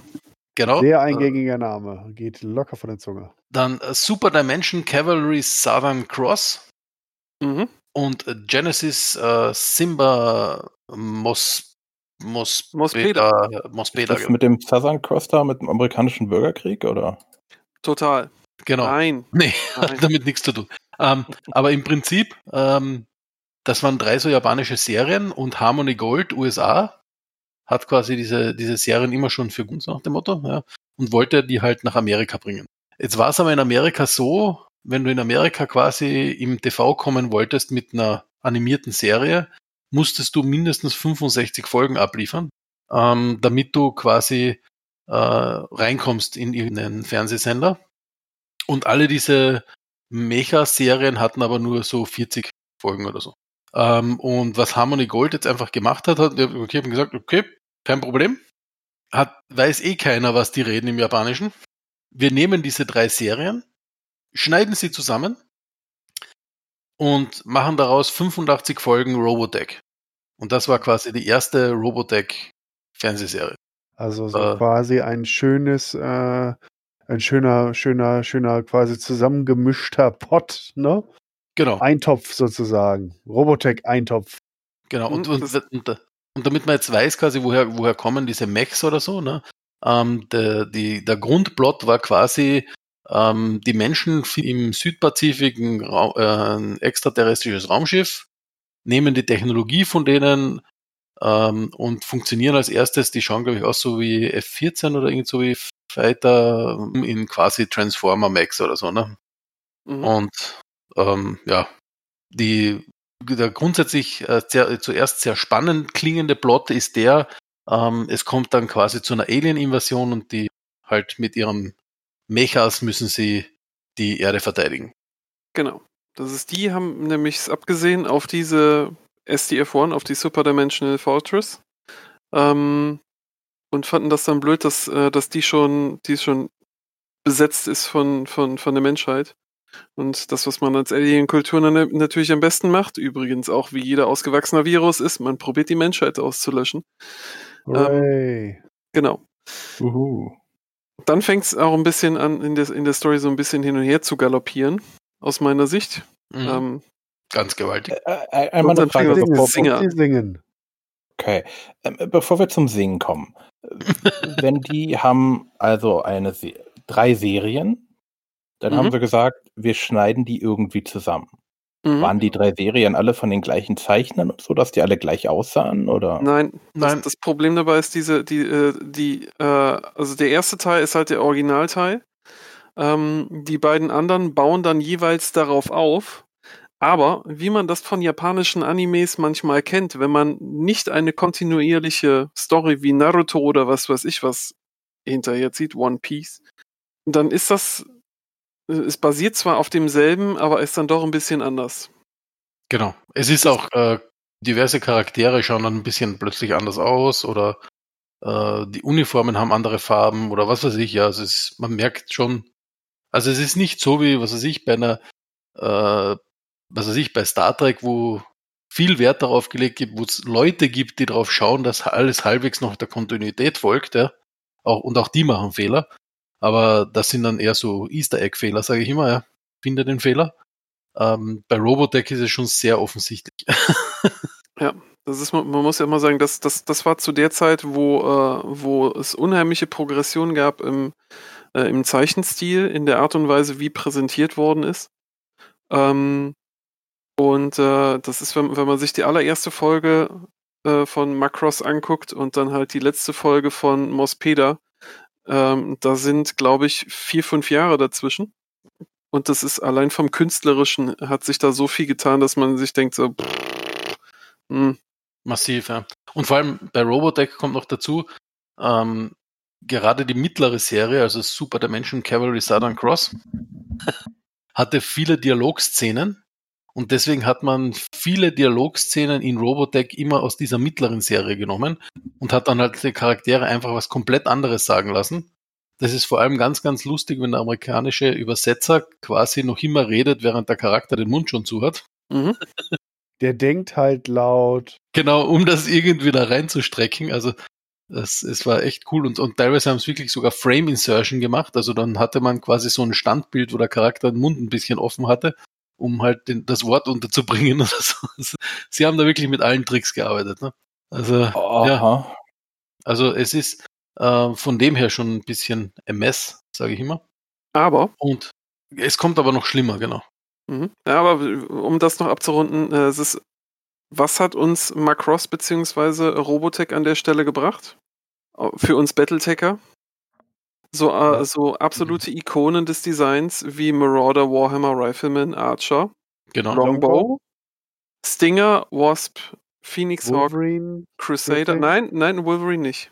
Nee, Ja, Wolverine gut, aber die, die, sind, die, sind, die sind nicht von, von, von Marcos, stimmt schon. Aber grundsätzlich sind sie ja auch aus einem dieser Universen. Genau, deswegen, das ist von einem Universum. Es sind drei, die, die vom Artwork her und von den Mecha-Designs her maßgeblich das, das Battletech beeinflusst hat. Ja. Deswegen Harmony Gold sehr hat auch gesagt, sie haben die Rechte dran. Ne? Genau.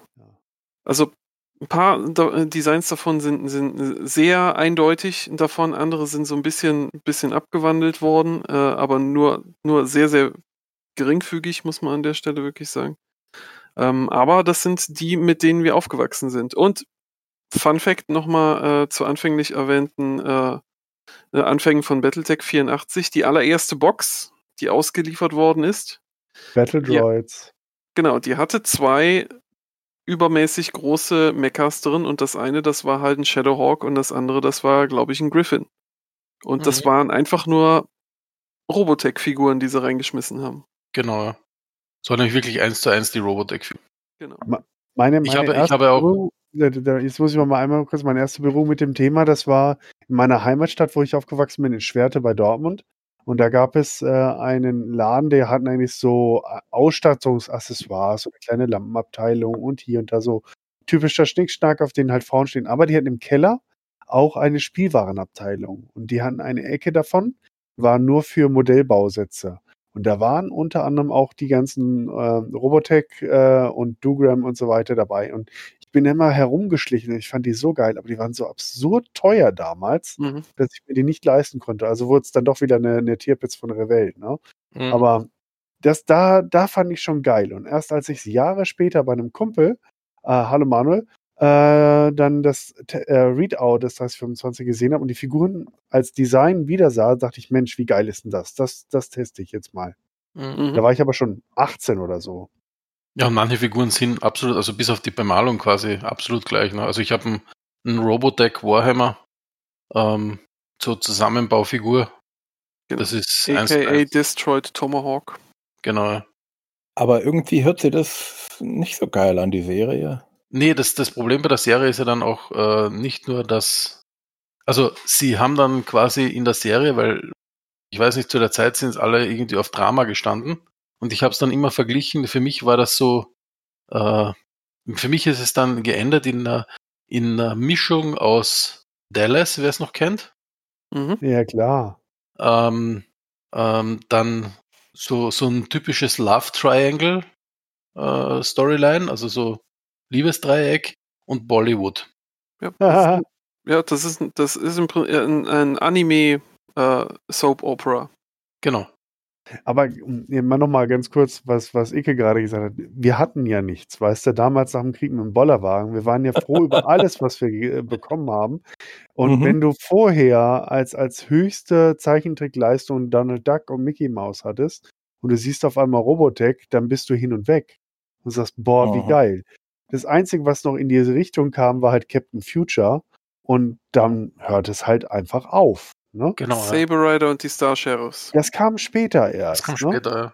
Das kam später, Später kam erst. dann, später kam dann Saber Rider, Transformers. Und es, es hat mir nie gefallen. Es hat mir nie gefallen, weil ich fand es immer auch äh, damals einfach zu, zu, also diese Mischung aus Cowboy und Science Fiction das nicht, aber Robotech, diese Designs und diese stringente Welt, ich was war diese liebe Scheiße, die hat mich nie interessiert, die hat man im Zweifelsfall übersprungen oder so, ne?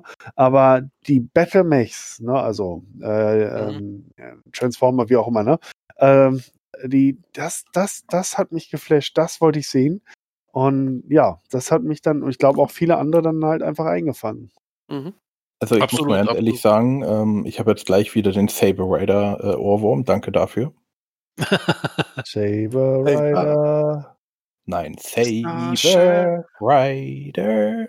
Na, und das, also, es, also, es, es war ja auch eben nicht unerfolgreich. Also Soap Operas haben, haben einen Erfolg. Also ich habe immer gesagt, Robotech ist, ist äh, die Lindenstraße für den Roboter-Fan. Ja. Also, Das, Das das, das, das ist- um, um das in den richtigen Kontext ja, äh, reinzurücken, also man, man muss ja auch mal gucken, das ist die, die Ursprünge, die Leute, die das ursprünglich designt haben. Auf welche Zielgruppe haben die abgezielt?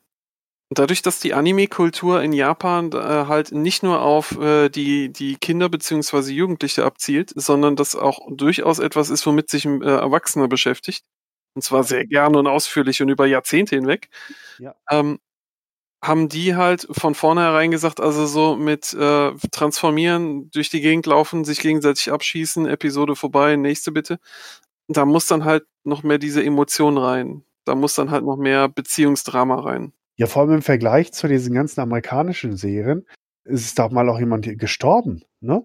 Weil Mhm. in den amerikanischen haben die mal wie, wie beim A-Team wie irre aufeinander geballert, ne? Und es ist am Ende des Tages nichts passiert. Alle sind wieder aufgestanden. Die Bösen haben gesagt, ah, beim nächsten Mal kriegen wir euch, sind weggelaufen. Die anderen, oh, lasst sie nur laufen, die kommen schon wieder.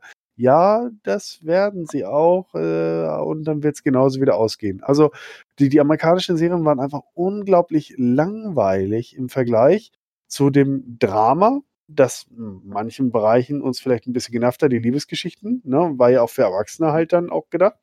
Aber für uns war der andere Aspekt äh, des Dramas dann halt spannend.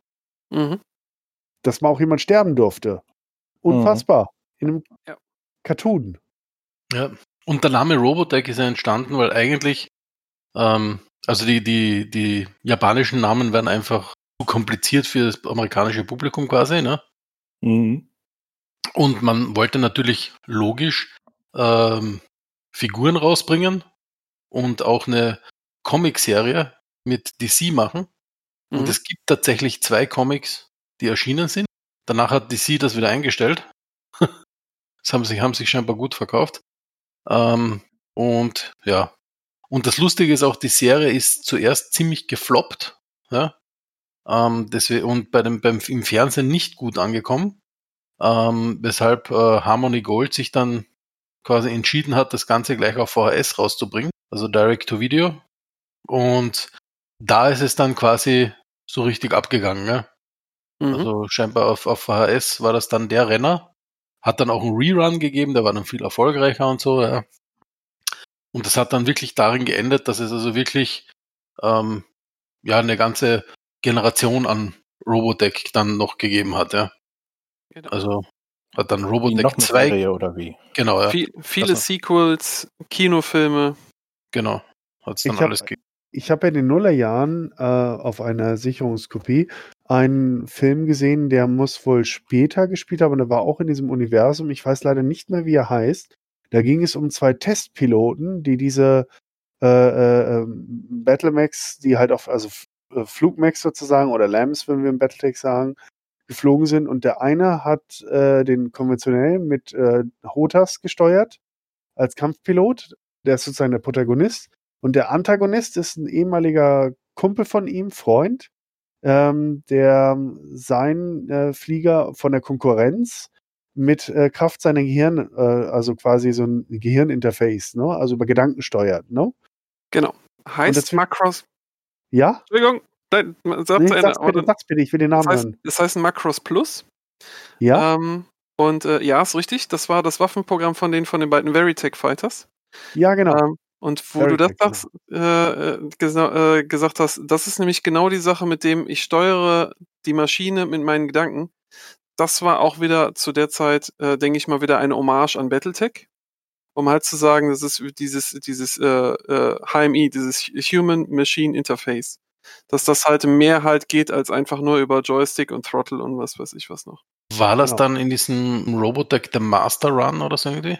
Nee, das war eigenständig. Das ist, äh, Aber der Film war großartig. Der Film war großartig. Ich Ja, habe ihn gesehen als Erwachsener. war- war cool, Und ich ja. war geflasht, mit welcher dramaturgischen und cineastischen Qualität dieser Film halt aufgewartet hat. Ich habe den verschlungen. Und das, das, das ist einfach großes Kino. Genau, Es ist wo ja auch sie sich fast gegenseitig umgebracht haben, Genau. weil der eine äh, im, im, vor zehn Jahren seinen Spielzeugflieger kaputt gemacht haben. Genau. Genau. Also es, es hatte dann, es hatte das in den, in den Folgeserien ist nicht unbedingt die Storyline besser geworden, aber, aber die, die, das Production Value ist stark gestiegen. Ja. Weil nach der ersten Serie, die halt ein kompletter Zusammenschnitt war, ja, äh, zum Beispiel Robotech the Movie, ja, da haben es zwar auch ein paar Sachen aus den Serien wieder recycelt, ja, haben aber auch wieder einiges an Original Artwork gemacht, ja. Ähm, der Film ist nicht schlecht, ja, also Ja, und für einen Film, wo die, wo die Origin also ich hätte gedacht, dass das eine zusammengeschrumpfte Version von der Serie ist. Dabei ist, wenn man sich's anguckt, ist die Storyline eigentlich zu 40% anders.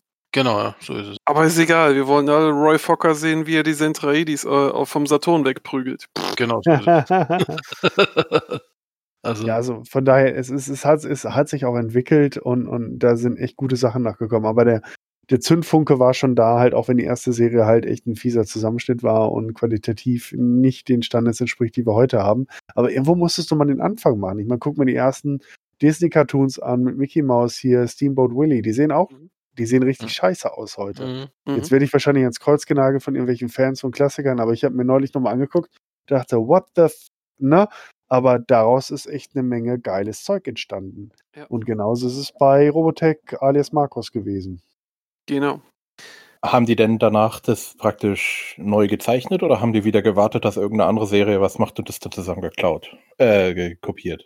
Ja, das, die ganzen Serien, also äh, die Originalserie war eben 1985, der Film war 1986, Robotech 2 war 1987, obwohl es vor dem Film spielt. ähm, dann äh, Robotech The Masters war, glaube ich, auch, Nee, das kam ein bisschen später, glaube ich. oder. Simon, aber auch 87, ich weiß es nicht genau. Ähm, dann gab es noch äh, The New Generation. Mhm. Das war schlimm, aber Das egal. war echt schlimm, weil das war ein kompletter Zusammenschnitt, scheiß irgendwas, ja. Also da hat ich habe die DVD-Box. Da hat man irgendwie versucht, eine neue Storyline mit recycelten Dingen zu machen. Also war ganz, ganz schräg irgendwie. Ähm, war auch irgendwo noch in den 80ern und dann hat es ja lange, lange Zeit nichts mehr gegeben. Mhm. Mhm. Ähm, man hat zwar immer wieder versucht, das zu revitalisieren, Revitalisieren, sagt man dazu. äh, genau das, das Genre, aber ähm, viele von den TV-Sendern und sonstigen Dingen haben gesagt, mit Harmony Gold kann man nicht zusammenarbeiten. Komisch auch, scheint irgendwie schwierig sein. Ja, die wollen ja auch Einhörner haben. Genau. Ähm, es hat dann einmal noch einen DVD-Release gegeben, Robotech The Shadow Chronicles. Das war, ohne viel zu vorwegzunehmen, auch extrem kacke. ähm, War mit neuem Zeichenstil oder so. Man hat also probiert dann da halt auch an die aktuellen Sachen ranzupacken, aber es, ich gebe Hoshi recht, das, also die Story, die war.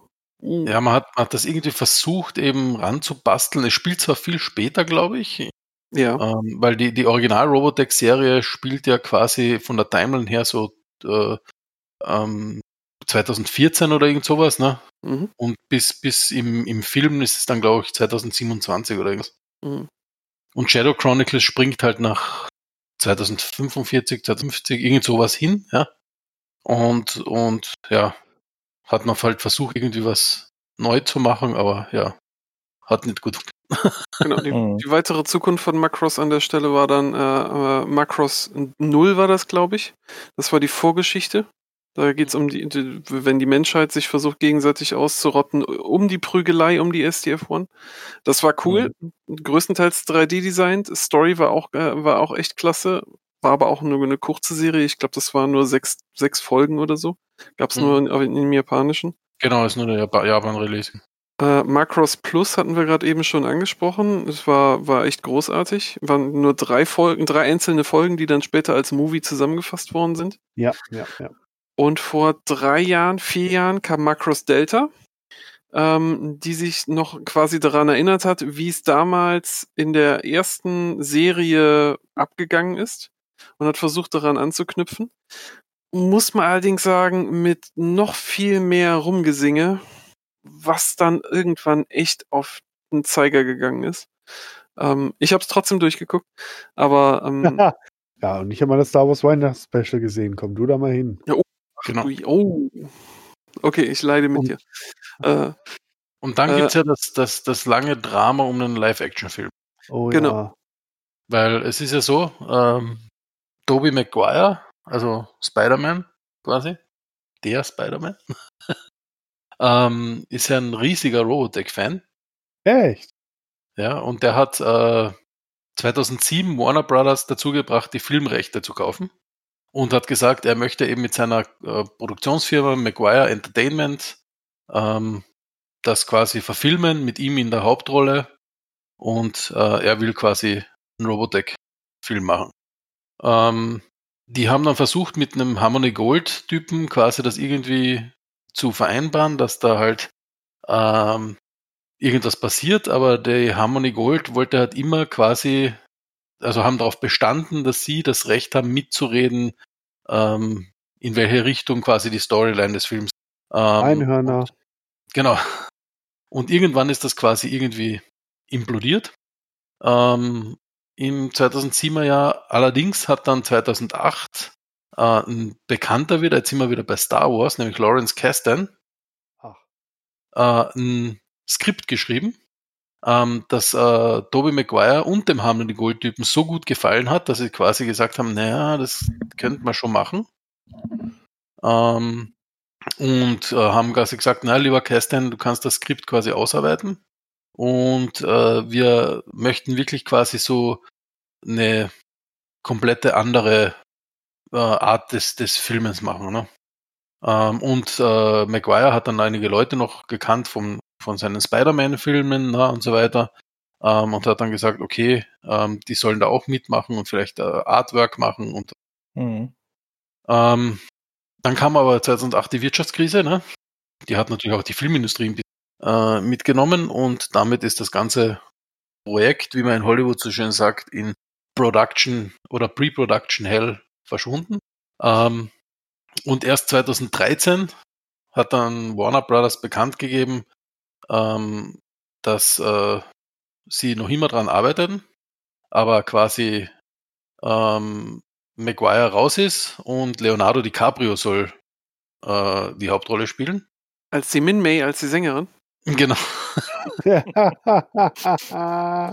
Und DiCaprio ist ja ein Freund von Tobey Maguire, der hat gesagt, er hat kein, keine Lust mehr.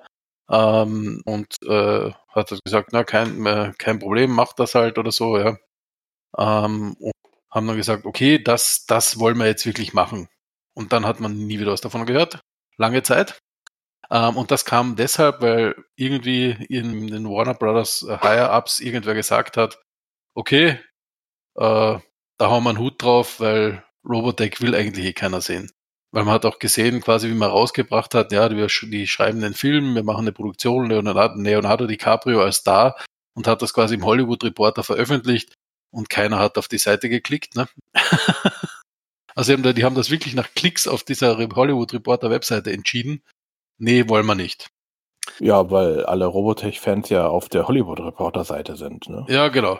Also das habe ich mir auch gedacht, aber nein, mein, mein Gott, ne? Äh, auf jeden Fall. Leon, Äh, also ich mag Leo DiCaprio, aber ich kann ihn mir nicht in Robotech vorstellen. Ist, nein. genau, also. Tobey ähm, Maguire, okay, das lasse ich mir noch vielleicht gefallen. Aber Na, auf jeden Fall Ja. haben's das, hat Warner Brothers quasi die Franchise dann wieder zum Verkauf gestellt. Und keiner Ähm, wollt's haben? Und 2015, nee, nee, nee, 2015 hat dann eine japanische Firma, nämlich Sony, gesagt, okay, Sony Pictures, wir kaufen Robotech, Mhm. das Filmfranchise. Und wir haben auch einen äh, Regisseur dafür, nämlich James Wan. Äh, der hat damals gerade, glaube ich, äh, Tokyo Drift gemacht oder irgend sowas. Hm. Ähm, und Hollywood Reporter war ganz aufgeregt, ja, James Wan, äh, der soll quasi den Film ent entwickeln und Harmony Gold war auch wieder mit an Bord und die haben gesagt, ja, das ist total super. Ähm, und sie haben auch mit Sony vereinbart, dass quasi Sony weltweit den Film released und Harmony Gold in Japan. Also ganz komische Sachen. Ja. Und James Wan war auch ganz aufgeregt, also er war auch scheinbar ein Fan von dem Ganzen und hat gesagt, ja, er will wirklich quasi ähm, the root of the franchise angehen, also wirklich wie die das Alienschiff finden, den, den Mechas und so weiter, also so äh, Origin Story quasi nochmal auf, auf neue Weise erzählen. Reboot. Wieder? Ja, Reboot. Reboot. Reboot, Reboot macht's wieder gut, ne? Ähm, bis dann ein kleiner Ding dazwischen gekommen ist, nämlich irgendwer James Wan wahnsinnig viel Geld geboten hat dafür, dass er Aquaman macht What? Äh, und der gesagt hat, uh, Kohle und weg war er. ähm, und damit war der Film wieder in Production Hell. ähm, ja, und so ist das Ganze jetzt äh, im Prinzip geblieben, weil Sony auch jetzt nicht gerade unbedingt äh, ähm, mehr vorangetrieben hat. Ähm, da kam es nämlich zu einer Aussage äh, 2018 oder 2019 von einem Sony Pictures Director, der dann gesagt hat, ähm, es war vielleicht gar nicht so schlecht quasi, dass James Wan da abgesprungen ist, weil sie haben sich scheinbar in der Zwischenzeit schon wieder mit, mit äh, Harmony Gold ein bisschen verlegt. Mhm. Er hat er hat so ausgedrückt, irgendwie so, äh, Robotech is a complicated property oder so irgendwie hat er gemeint. Und äh, im Vergleich zu anderen Properties ist es in den USA auch gar nicht so beliebt mehr. Ja. Es hat nicht so ein st- starkes Following wie manche andere Franchises, die aus der alten Zeit kommen. so ein Film wie James Wan das geplant hat, hätte, müsste er mindestens ein Budget von 100 bis 150 Millionen Dollar kriegen. Da haben sie eigentlich im Moment kein Interesse, die Kohle auszugeben für sowas. Und damit ist das im Moment mal wieder. Hm. Ja, aber Harmony Gold ist echt Pain in the Ass. Ich habe gerade hier im General Chat mal den, den Cartoon, den ich die ganze Zeit zitiere, mit dem Einhorn verlinkt. Das trifft, dieser Cartoon trifft es so genau. Die machen seit 30 Jahren praktisch nichts, ne? Führen sich auf wie Gott gegeben, ne? Und, und fordern immer nur, verklagen immer nur, ey, die gehen mir so auf den Sack. Ich würde mich so freuen, wenn sich irgendwo eine Erdspalte auftäte und Harmony Gold mit Sarkompakterin einfach verschwende und sich dann diese Spalte wieder schließt. Mhm. Mhm. Da darf sich ja. der Teufel mit den beschissenen Idioten darum ste- äh, streiten. Ja, ist echt schade, weil es halt, also dem insgesamten Franchise jetzt mal unabhängig davon, we- wem es gehört, äh, aber das ist, das, das hemmt alles. Ja, Mhm. Das ist, das, die Kuh wird zu Tode gemolken. So ist ist euch mal aufgefallen, die, die Ironie dieses Namens Harmony, Harmonie? Mhm. Mhm. Die müssen irgendwie äh, äh, nicht Harmony Gold, sondern Disharmony Kackbraun oder so heißen. Mhm. Ja, das Ähm, ist das. man kann übrigens immer noch die VHS-Kassetten im Roboter, auf der Robotech-Webseite kaufen. 40 Dollar. Ja. Yay. Mhm. Ich war etwas erstaunt, als ich das gesehen habe. Man kauft entweder Folge 1, Episode 1 und 2 für 40 Dollar oder Episode 1, 2 und 3 für 40 Dollar. Klar, ja auf so eine VHS passt nicht viel. Ja. Ja, aber das, dasselbe Pricing für zwei oder drei Kassetten ist ja bescheuert. Ja. Aber es gibt, äh, habe ich jetzt gerade gesehen, es gibt Pre-Order Robotech Inva Invid Invasion Tabletop Game Pre-Order. Mhm. Mhm. Ah, okay. Ja, es gab ja einige Spiele auch auf Robotech-Basis. Mhm. Darunter auch Tabletop-Games, RPGs, alles mögliche. Robotech Tactics. Genau, Robotech Tactics, Okay, ich habe jetzt mal geguckt, ob man noch irgendwo Robotech anschauen kann. Robotech Ahnung, the also- Role-Playing-Game. Nee, ich, also ich meine jetzt die, die Serien anschauen, aber da habe ich irgendwie auf der Webseite da jetzt gerade nichts gefunden. Nee, Wisst ihr, was das tollste Feature am Robotech Roleplaying Game ist? Man muss zwischendurch singen. Echt? Wenn du einen Also, guten Meister hast, ja. Du bist Min May, sing mal. Genau, Äh, la la la. genau. ah. Wobei, man sagt ja immer, die Inspiration für Robotech war ja eigentlich was viel brutaleres. Das da wäre? Das Star Wars Weihnachten- Joe. Ach so, Crusher Joe, ja genau. Fangen wir gehen wir mal da jetzt mal rüber. Weg von Robotech und hin zu Crusher Joe. Das sind ja Science-Fiction-Bücher von Haruka Takichibo. Gab es auch kurz ein paar Animes von, aber nicht viele Folgen. Ich glaube zwölf Folgen, weniger. Ja, Ich genau. dachte, man muss weniger. 60 haben oder so. Ja, das ist für, für den amerikanischen Gab's. Markt. Genau, die, Ach so. die gab es auch in Amerika nicht. Es, ist, es gab mal in, in UK eine übersetzte Sache, die war aber extrem beschnitten, weil sie alles, was äh, Gewalt und Sex war, quasi rausgeschnitten haben. Echt? Die ganze, jede Folge war nur drei Minuten lang? genau, ja. Krass. Genau. Intro vorbei, Mecha stürmt vorbei, Extro. Ja. Crusher Joe war so ein Und- bisschen so eine Anti-Hero-Novel-Serie quasi. Ja, das ist, um, das mal kurz äh, zu umreißen, äh, da geht's äh, geht's im Prinzip darum, dass, äh, dass die, die, die Crushers äh, eine, also der Name kommt daher, dass sie Asteroiden tracken, um halt Mhm. Space Lanes, also um, um Weltraumlinien halt freizuhalten. Und äh, eigentlich wollten sie sich mit so mit so Politik und allem möglichen wollten sie sich komplett raushalten und sie hatten auch ihren Ehrenkodex, den sie halt äh, da hatten. Dementsprechend so unethische Aufträge haben sie nicht angenommen. Und dann, wie es nun mal so kommt, äh, werden sie dann mal für einen Job äh, geheiert, der der der ein bisschen fishy ist. Und dann stecken sie halt mittendrin. Und so fängt das Ganze dann halt an. Und, und wie heißt das? Pressure Joe und dann weiter? Crusher Joe, so heißt die. Äh, Crusher Joe. genau. Okay, ich finde noch Hochdruckreiniger unter Pressure Joe. Das nicht Crusher, Crusher. C-R-U-S-H. Ach, Ja. Crusher. Er Crusher hat nach Beverly Joe, Crusher gesucht. Genau. Und es gab Nein, nach Crusher. Ach, zehn Bücher und zwei Extras. Genau. Dementsprechend, weil dieses Ganze äh, bei Crusher Joe mehr auf Hin- und Herfliegen begrenzt ist, äh, kriegen wir da halt fürs Battletech-Universum dann halt auch mehr ein paar Flieger. Äh, namentlich an der Stelle ist es äh, der Samurai Aerospace Fighter, der im Battletech-Universum eigentlich in der Anfangsphase ja nur mal kurz als Name genannt worden ist, als böser Kurita-Jäger, ähm, aber voll cooles Design hat.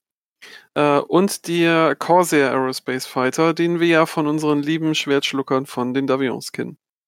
Außerdem äh, das Leopard Dropship, ähm, das ist star äh, das, wenn man sich das Modell da anguckt, das kriegt man halt noch relativ gut äh, in gut sortierten japanischen Modellbauläden.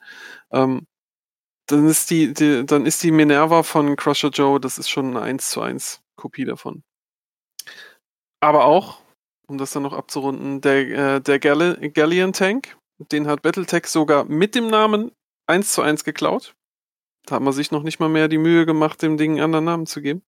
Oh Mann, ey. Und äh, der Locust, der da beim Crusher Joe Universum ein Ostal hieß. Ja, also nicht falsch verstehen, die haben das nicht geklaut, ne, Icke? Die haben die Dinge lizenziert, ne? Und äh, die waren in äh, Nordamerika praktisch unbekannt. Das ist Mhm. ja nicht wie heute, dass du das Internet anwirfst und, und dir japanische Serien äh, en masse äh, konsumieren kannst, sondern es war einfach zwei komplette Universen. Und das Mhm. Thema Anime und Designs und so weiter, das fing ja erst gerade an in den USA zu entflammen. Und man hat einfach die Designs aus mehreren Universen dann lizenziert und hat daraus ein eigenes Spiel gemacht und einige der Namen waren einfach geil und die hat man dann halt übernommen.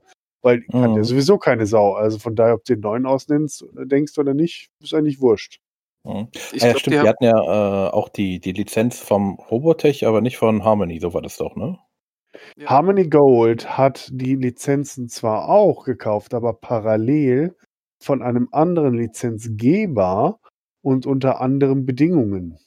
Es war nie so, dass eine von beiden Seiten irregulär die Lizenzen besetzen hat, aber es ist ein Unterschied, ob du das, die Designs für ein eigenes Spiel entwickelst oder ob du das Universum für eigene Filme und Serien halt lizenzierst. Ne? Das Genau, sind ja. zwei verschiedene Paar Schuhe. Wobei die Designs von Crusher Joe jetzt nicht so das Problem sind, weil die Produktionsfirma gibt's nicht mehr. Genau. Also da ist jetzt nicht so das Problem dabei. Wobei es gibt Mhm. eine wirkliche Perle bei Crusher Joe. Ähm, weil, äh, also wie gesagt, es gab, gab quasi einen Filmzusammenschnitt von der Serie, der wirklich jetzt nicht wirklich gekürzt ist, sondern ein super Film. Ähm, und der wurde restaur voll restauriert äh, Mitte, also es war glaube ich 87 oder so, auf Laserdisc released Aber ist nie geil. äh, mit englischen Untertiteln. Und ähm, ja, die, die Laserdisc ist mittlerweile echt viel Geld wert. mhm. Ähm, ich, natürlich ja. braucht man dann auch noch einen Laserdisc-Player dazu. Und der ist auch nicht ganz so günstig, nein? genau, die sind Ein auch nicht mehr ganz so günstig kriegen, wenn es dann, wenn es dann einen kriegst, der noch funktioniert. Ähm, also Laserdisc-Player hätte ich, die Laserdisc habe ich leider bis jetzt nicht so irgendein vernünftig. Also man, man bekommt das inzwischen auch auf DVD, ne? Also, Ja, ja, aber es war einfach eine, eine absolute Perle. also für alle, die, äh, die sich nicht scheuen, halt auch so alte Zeichenschinken anzugucken, das kann man sich mal schnell mal angucken. Es ist auch vom Content her nicht so brachial lange. Mhm. Ja, Was ich habe uns- gerade äh, Fotos vom Galleon gesehen. Das ist, äh, das ist doch sehr, sehr ähnlich. Genau. Ähm, was uns zur nächsten Perle bringt, und zwar äh, ein Dogram Fang of the Sun. Oh ja. Genau. Oder mein Liebling, das kommt im Intro schon, Not even, justi not even Justice, I want to get truth. Eine der besten Übersetzungen aus dem Japanischen ins Pseudo-Englisch, was ich bisher gehört habe. Und ähm, aus meiner Sicht ist das auch von, von der Storyline her und generell so das Feeling, ist das der Urvater von Battletech. Wie, wie heißt der? Fang of the Sun Dogram. Dogram D-O-U-G-R-A-M. Jetzt natürlich die Frage, warum kommt der Onai auf so eine be äh, bekackte Idee, dass, äh, dass das der Urvater von Battletech sein könnte? Ähm, erstens mal, wir haben nicht so, nicht so, nicht so Sachen wie bei Macross, diese Veritech Fighters, die sich ja wild und her transformieren. Ähm, da wird doch nicht gesungen, also nicht so viel zumindest. Ähm, die Storyline fängt damit an, dass ein Sohn von einem Gouverneur quasi Mech-Pilot werden soll auf einem Planeten, der von Bürgerkrieg durchzogen wird. Äh, de, äh, dieser Planet heißt Deloire oder Deloya, wie auch immer. Wenn man das ausspricht. Ja, das passt schon, ja. Okay. Und ähm, während er dann da seine Ausbildung macht und seinen, seinen Dienst verrichtet, ähm, muss er feststellen, dass, dass die Fraktion, für die sein Vater einsteht, nicht ganz so, nicht ganz so koscher ist. Ähm, dass die, äh, dass die sehr hart gegen, äh, gegen die Bevölkerung von Deloire vorgeht. Und im Laufe der Story wirft er sich dann halt auch auf die Gegenseite in seinem Mecha Dogrim, den wir als Battletecher, als Shadowhawk noch, äh, noch gut kennen. Und ähm, die ganze Action von äh, Intrigen auf politischer Ebene, auf Familienebene, so ein bisschen hin und her auf einer Dschungelwelt, ähm, man hat wenige Mechas, die durch die Gegend laufen, keine große Action. Ähm, das erinnert mich sehr an die, äh, an die äh, ersten Romane von Battletech. Im Speziellen äh, den zweiten Roman auf Vertandi. Ähm, weil das passt halt so vom Setting her und das, das, mhm. das Feeling, das, das ist auch für mich ziemlich authentisch dargestellt. Genau. Wobei in der, in der Übersetzung sagen sie, glaube ich, gar nicht Mechs dazu, sondern Combat Armor oder so irgendwie. Ja, genau, genau. Die bringen uns halt so, äh, so großartige Designs wie den Goliath, den sie da nennen, den Crab mhm. Gunner. Eine meiner ersten Erinnerungen an das Thema. Genau. Der Griffin, der Soltic H8 Roundfacer, aber auch äh, der Wolverine, der Blockhead, natürlich wie eingangs schon erwähnt, der Shadowhawk heißt der Dogrim, der Battlemaster, der Bigfoot. Oh, ich liebe ihn. Eins meiner Lieblingsdesigns der Thunderbolt als Ironfoot und halt auch die wenig bekannte Crab, der Blizzard Gunner. Alles sehr schöne Designs. Und diese, äh, hast du nicht auch, Olli, diesen, diesen Mech auf den vier Beinen? Der aussieht ja, wie so ein das ist ja der Goli Goliath. Genau, ah, das, das, ist, Goliath, okay. genau, die Version, die du hast, ist der Te Tequila Gunner. Ja. Da gab es aber auch noch den Crab Gunner, glaube ich. Genau, der Crab Gunner, äh, der Crab Gunner ist der Original Goliath. Der Tequila Gunner, der hat diese beiden Ausleger links und rechts. Ah ja, genau. Ja. Also ähm, die Serie, die kann ich auch äh, wärmstens als, äh, ans Herz legen. Ähm, es ist auch keine so, äh, kurze Serie, die hat schon 64 Folgen. Glaube ich, auf jeden Fall über 50. Ähm, die Storyline, die ist äh, schön hin und her. Also ähm, keine lineare, keine lineare äh, Sache. Ist auch für so im Vergleich eine relativ brutale Serie. Weil da halt auch schon viel, viele Leute äh, halt sterben. Das ist also auch nichts, was man, also wenn man zu dieser Zeit diese Serie in Europa und gerade in Deutschland gezeigt hätte, das wäre auch äh, von 21 Minuten auf 5 Minuten runtergekürzt worden, weil das halt nicht so schön kommt zur Primetime für Kinder, wenn da irgendwas zerfetzt wird. Aber guckt es euch an. 75 Folgen. 75, ah, perfekt. Also guckt es euch an. Ich kann es definitiv empfehlen. Es gibt dann auch nochmal eins, zwei, drei, ne, zwei Filme und noch irgendwie irgendwas anderes, zwei Minuten. Ja, die sind, ähm, glaube ich, allerdings auch so ein Kinozusammenschnitt davon. Ich glaube, das sind alles Zusammenschnitte von der Serie. Was ist das? Ah, okay. Ja, und das ist im Prinzip so die, die Sachen, wo Battletech alle hergeklaut hat. Ähm, nein, nein, nein, nein, nein, nein, geklaut ist es nicht. Das lizenziert. Ist, lizenziert. Sie haben es lizenziert. Sie haben sich zusammengestöpselt. Ne? Und das mhm. ist auch, auch vollkommen legitim. Ne? Ich meine, äh, sie fanden die Sachen genauso mhm. geil und warum willst du schlechtere Kopien dann machen? Ne? Und das ist ja leider mhm. das, was auch passiert ist. Sie haben ja dann, nachdem äh, sie sich mit Harmony Gold äh, äh ja dann angeeckt waren, ähm, haben sie dann ihre eigenen Designs gemacht. Und wenn man sich die mal anguckt, die sehen größtenteils scheiße aus. Also nicht die Clanmax, die war noch gut. Ähm, aber was sie dann in das Fertig äh, eins da rausgeworfen haben, so 3055, mhm. furchtbar. Also ich mhm. behaupte jetzt einfach mal, hätten sie das von Anfang an gemacht, wäre Battletech, würden wir es heute nicht kennen. Es wäre auf Anhieb krepiert. Ja. Genau, ja. Wobei, ich gesagt, hat natürlich auch viel dann also was, was schon auch mitgespielt hat, aber das war jetzt sind jetzt, sage ich mal, abgespacedere Designs, die eigentlich nicht so in Battletech vorkommen. War dann noch die ganze Mobile Suit Gundam Geschichte, ne? Ja, Wo es ja hunderte Serien davon gibt, glaube ich. Weil ein diese, paar, ja. die Ich ist hab ja, die glaub meisten geguckt. genau, die sind ja extrem beliebt. Ja.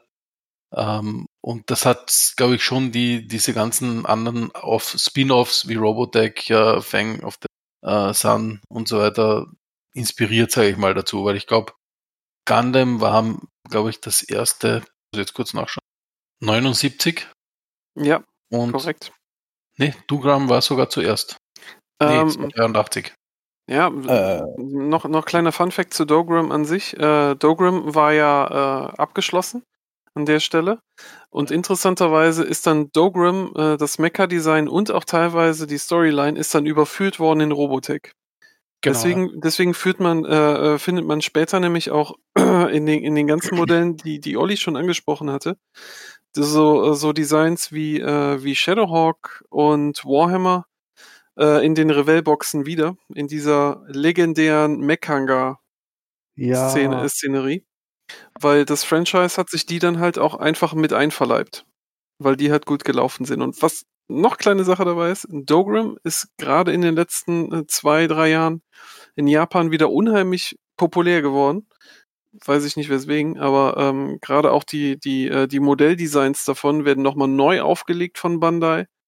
Und ähm, ich könnte heulen, aber leider hatte der ohne sich den ganzen scheiß Reisekoffer schon mit Gundam-Figuren vollgeklatscht, als er aus Japan zurückgeflogen ist. Und ich hatte keinen Platz mehr für zum Beispiel so einen schönen Shadowhawk, äh, schönen Shadowhawk beziehungsweise Wolverine. Warum hast du den nicht per Post nachgeschickt? Hast schnell an, wie viel das der kostet? Auf der Bibschen nochmal. ja, es ist äh, das, das nächste Mal. Es ist nicht das letzte Mal, dass ich in Japan war. Okay. Genau. Außerdem, Haben, haben, haben, die Japaner, haben die Japaner Angst davor, dass ohne nochmal kommt? Japanisch. Ah, Ich hoffe nicht. Also ich glaube nicht, dass ich da so einen schlechten Eindruck hinterlassen habe, außer dass meine Frau mich lynchen wird, wenn ich mit noch mehr Modellbaupackungen da wieder zurück nach Deutschland will. Oder sie wird es einfach mal- mal als, auf, als, als Aufhänger nehmen, dass du sagst, jetzt Schatz, kaufen wir ein Haus. Dann hast du Ja. auch keinen Platz. Genau. Ich krieg das Haus, du die Lagerhalle. Alles klar. Genau. Äh, da gab es doch irgendwie noch Macross oder so, habe ich gelesen. Ja, Macross ist, ist Robotech. Genau. Ach, Macross ist Robotech. Genau. Macross, Macrosu ist äh, das ursprünglich, äh, was äh, im Japanischen was angelaufen ist. Und weil Macross nicht so toll klang im, im amerikanischen, englischen, haben sie dann gesagt, ah, machen wir Robotech draus. Genau. Weil die erste Serie im Japanischen hieß ja Super Dimension Fortress Macros. Mhm. Ah, SDF1. wieder was gelernt. Genau. Again, what learned. Also Wissen wir eigentlich, ja? Fun Fact an der Seite, wir hatten äh, Saber Rider und die Star Sheriffs äh, ähm, ja schon erwähnt, ähm, ist keine japanische Serie, Nein, sondern das ist eine amerikanische Serie, die deswegen ist sie auch so schlecht. Das, ja, Moment, die ist dann nach Japan gegangen. Äh, hatte auch eine ganz kurz Karriere gehabt, aber äh, Saber Rider and the Star Sheriff so, das war nicht so gut, deswegen hat man das kurzerhand einfach mal Bismarck genannt. Echt? Bismarck? Genau. Genau. Das ist ja Was? lustig. Warum Bismarck? War einfach Weil Von Heringen? ein, groß, ein großer Roboter mit, mit Sheriffstern und Metallblechhut. Bismarck, ganz klar. Also Äh. man, muss, man muss dazu sagen, Japaner haben, haben ganz, ganz gern irgendwie so Ein-Wort-Spiele. Ja? Und das heißt nicht unbedingt, dass Bismarck wirklich damit Bismarck gemeint war, sondern dass das irgendeine abstruse Zusammensetzung. Mhm. Weil es gibt zum Beispiel in Japan auch äh, einen Lunch, den ich mal hatte. Das nennt sich Pokechiki. Und das ist wirklich ein Pokémon-Karton, in dem sich Hühnernuggets befinden. Oh ja, oh ja, oh ja. Pokechiki. Die sind aber immer lecker gewesen. Das ist super. Aber es ist echt krass. Also die haben einen Haufen krasses Zeug. Ah, Also die vermarkten das wirklich wie du isst einen Bock. Würden Äh, wir Pikachu essen? Auf jeden Fall. Genau. Blöde Frage. Aber äh, es, hier heißt es, äh, ne, äh, Vicky spricht davon, Saber Rider greift auf die Großteil der japanischen Serie Seiyushi Bismarck zurück. Ja, Also okay. Ja. andersrum. Ja, ja, Entschuldigung, ja. Hast recht. Ja. Ich wollte, ich wollte sagen, dass bei uns ist Saber Rider, in Amerika war auch Saber Rider, aber in Japan war es. Wie, hast- wie war das erste Wort? Sayushi. Soyushi, Sa- genau. Seiyushi Bismarck. Seiyushi Bismarck. Sternenmusketier Bismarck. Also praktisch, die haben das gehabt, dann haben die Saber Rider draus gemacht und das Saber Rider kam ja wieder nach Deutschland. Genau. Genau. Wobei die es ist- Amerikaner waren dann ja- so geil und haben sogar zwei Folgen, glaube ich, einfach mal so aus dem Hut gezaubert, indem sie äh, an, indem sie die Szenen anders geschnitten haben, haben sie anders vertont und bups waren zwei Folgen mehr draus geworden. Genau, weil es, es gab ja komplett, also in, in den 80er Jahren war es ja komplett konfus, was das anging. Ne? Weil viele Serien, die auch amerikanisch produziert worden sind, sind ja in Japan gezeichnet worden. Mhm.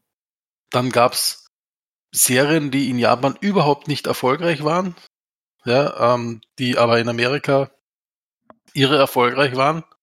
Ja, also äh, da gab's so eine Odysseus-Serie, wo allerdings der ganze Odysseus-Dings im, im Weltraum nachgespielt wurde. Mhm, mhm. Äh, ist eigentlich eine japanische Serie, ist in Japan mega gefloppt, war in Amerika der Renner.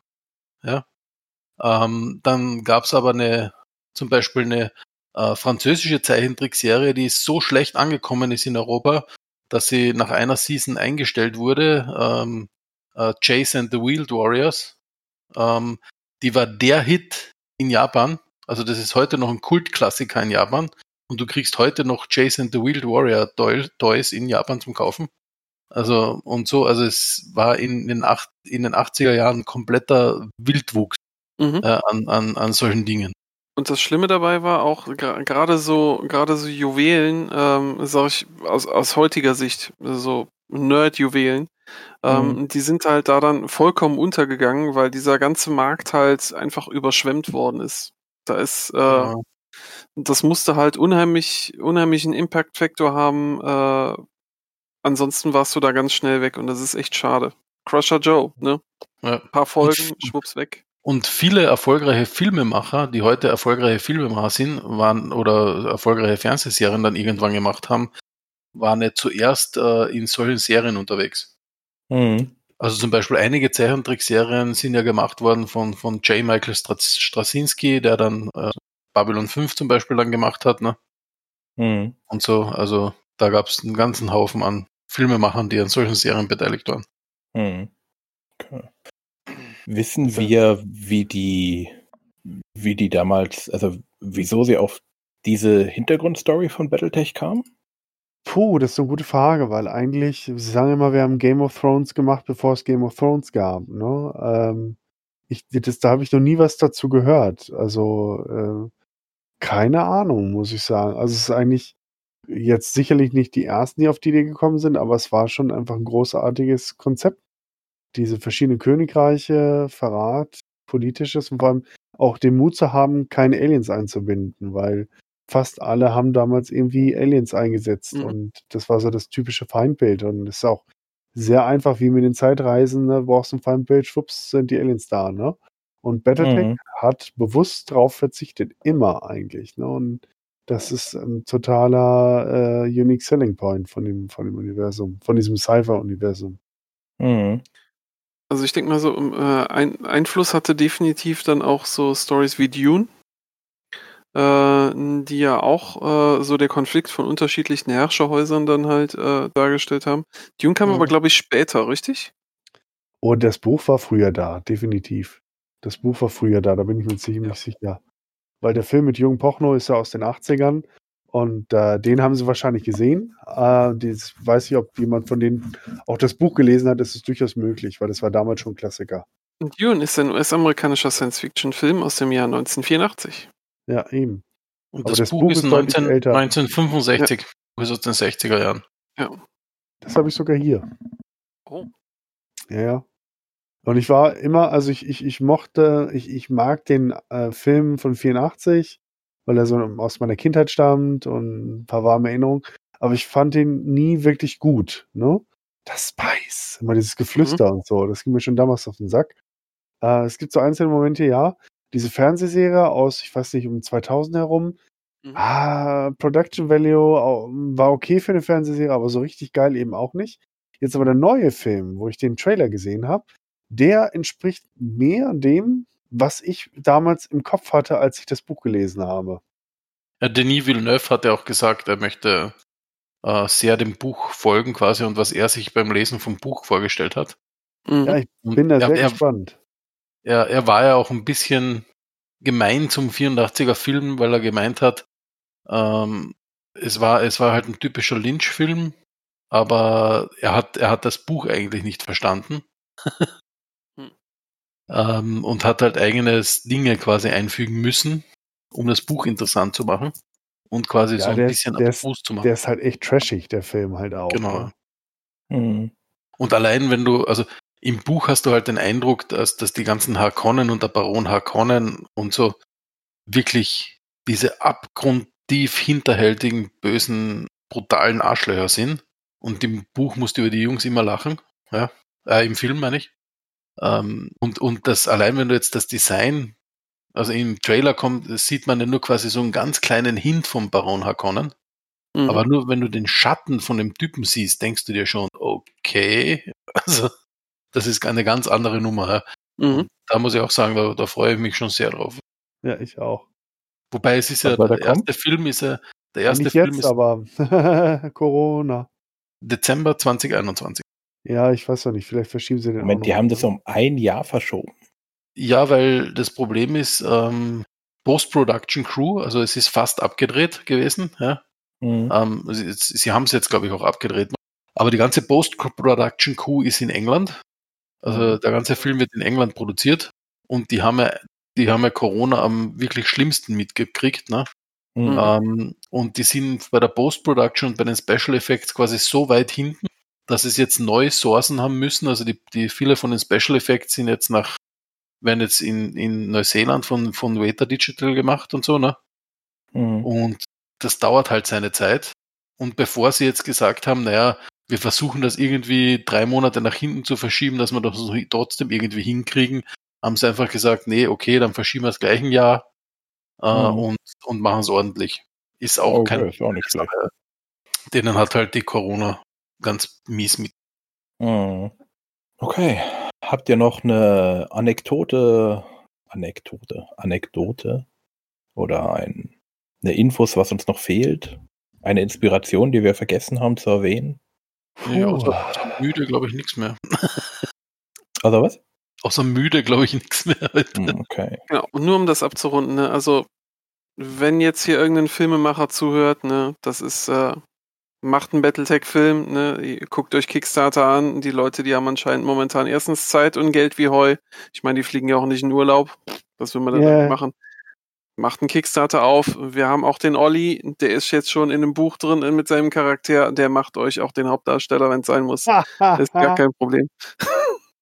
Was meine Frage wäre an die Community, wenn jemand weiß, äh, wodurch sie sich haben damals für das Battletech-Universum jetzt nicht von den Designs, sondern vom, vom Background in den Stories haben inspirieren lassen, was deren äh, Quelle war, das würde mich tatsächlich brennend interessieren. Wir haben ja die, die, die, die Geschichte sind wir durchgegangen, da gab es ja auch unglaublich gutes Feedback neulich, die, die eine Kommentatorin mit diesem ewig langen Kommentar. Wie hieß sie nochmal? Äh, sie, oh, jetzt kannst du mir aber, Moment, das sage ich gleich. Ja, das kannst du ja nicht einfach so, warte, äh, nein, das ist es nicht, das ist nicht. Ja, klar kann ich da, die aber- Nina. Nina? Ja, Nina. schönen Gruß. Ich habe mich sehr über diesen Kommentar gefreut und habe auch von anderen Personen bekommen, dass äh, dieses, das, das, dieser Parforce einmal durch die Storyline, dass den Leuten das echt geholfen hat und das Universum näher gebracht hat.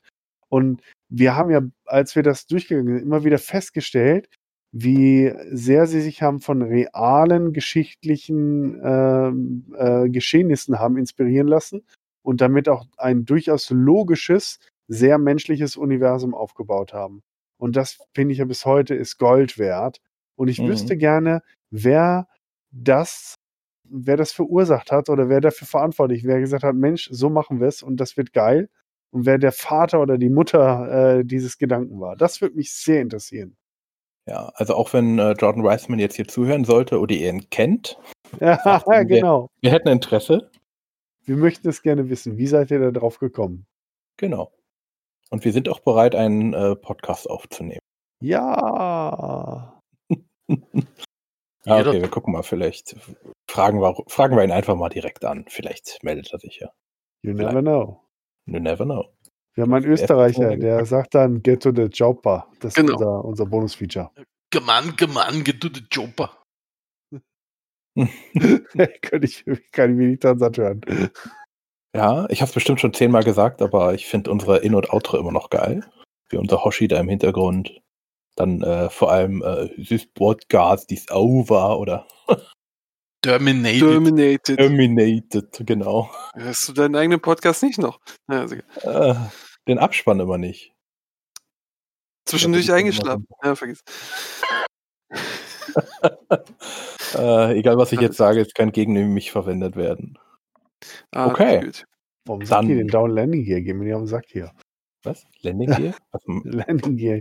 Ja, ich fliege nebenbei ein bisschen Microsoft Flight Simulator 2020. Der ist großartig.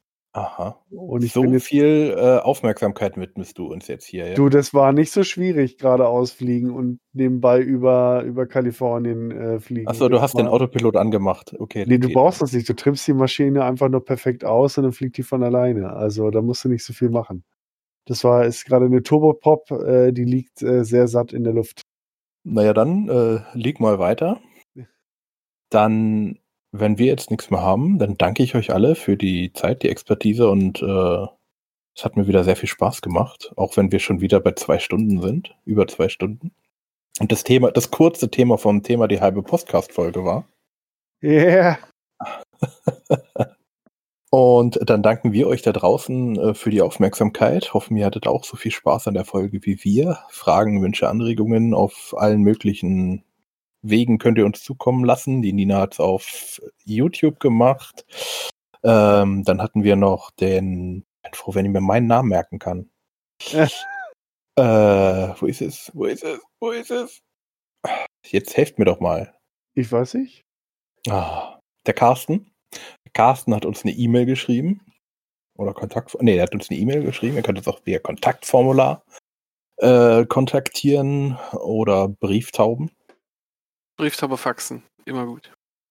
Brieftauberfaxen geht auch. Ich möchte, ich, Und- ich möchte, ich möchte eine Eule haben, so wie Harry Potter. Eine Eule faxen? Weißt du, was Ja, das für eine Sauerei ist? Eule. Ja, ist egal. Ja, und dann noch schönen Tag, schönen Morgen, schönen Abend und bis zum nächsten Mal. Ciao. Ciao, ciao. Ciao. Inspection successful. Well, everybody, this podcast has been terminated. But rest er assured, the Battletech podcast will be back. Shutting down.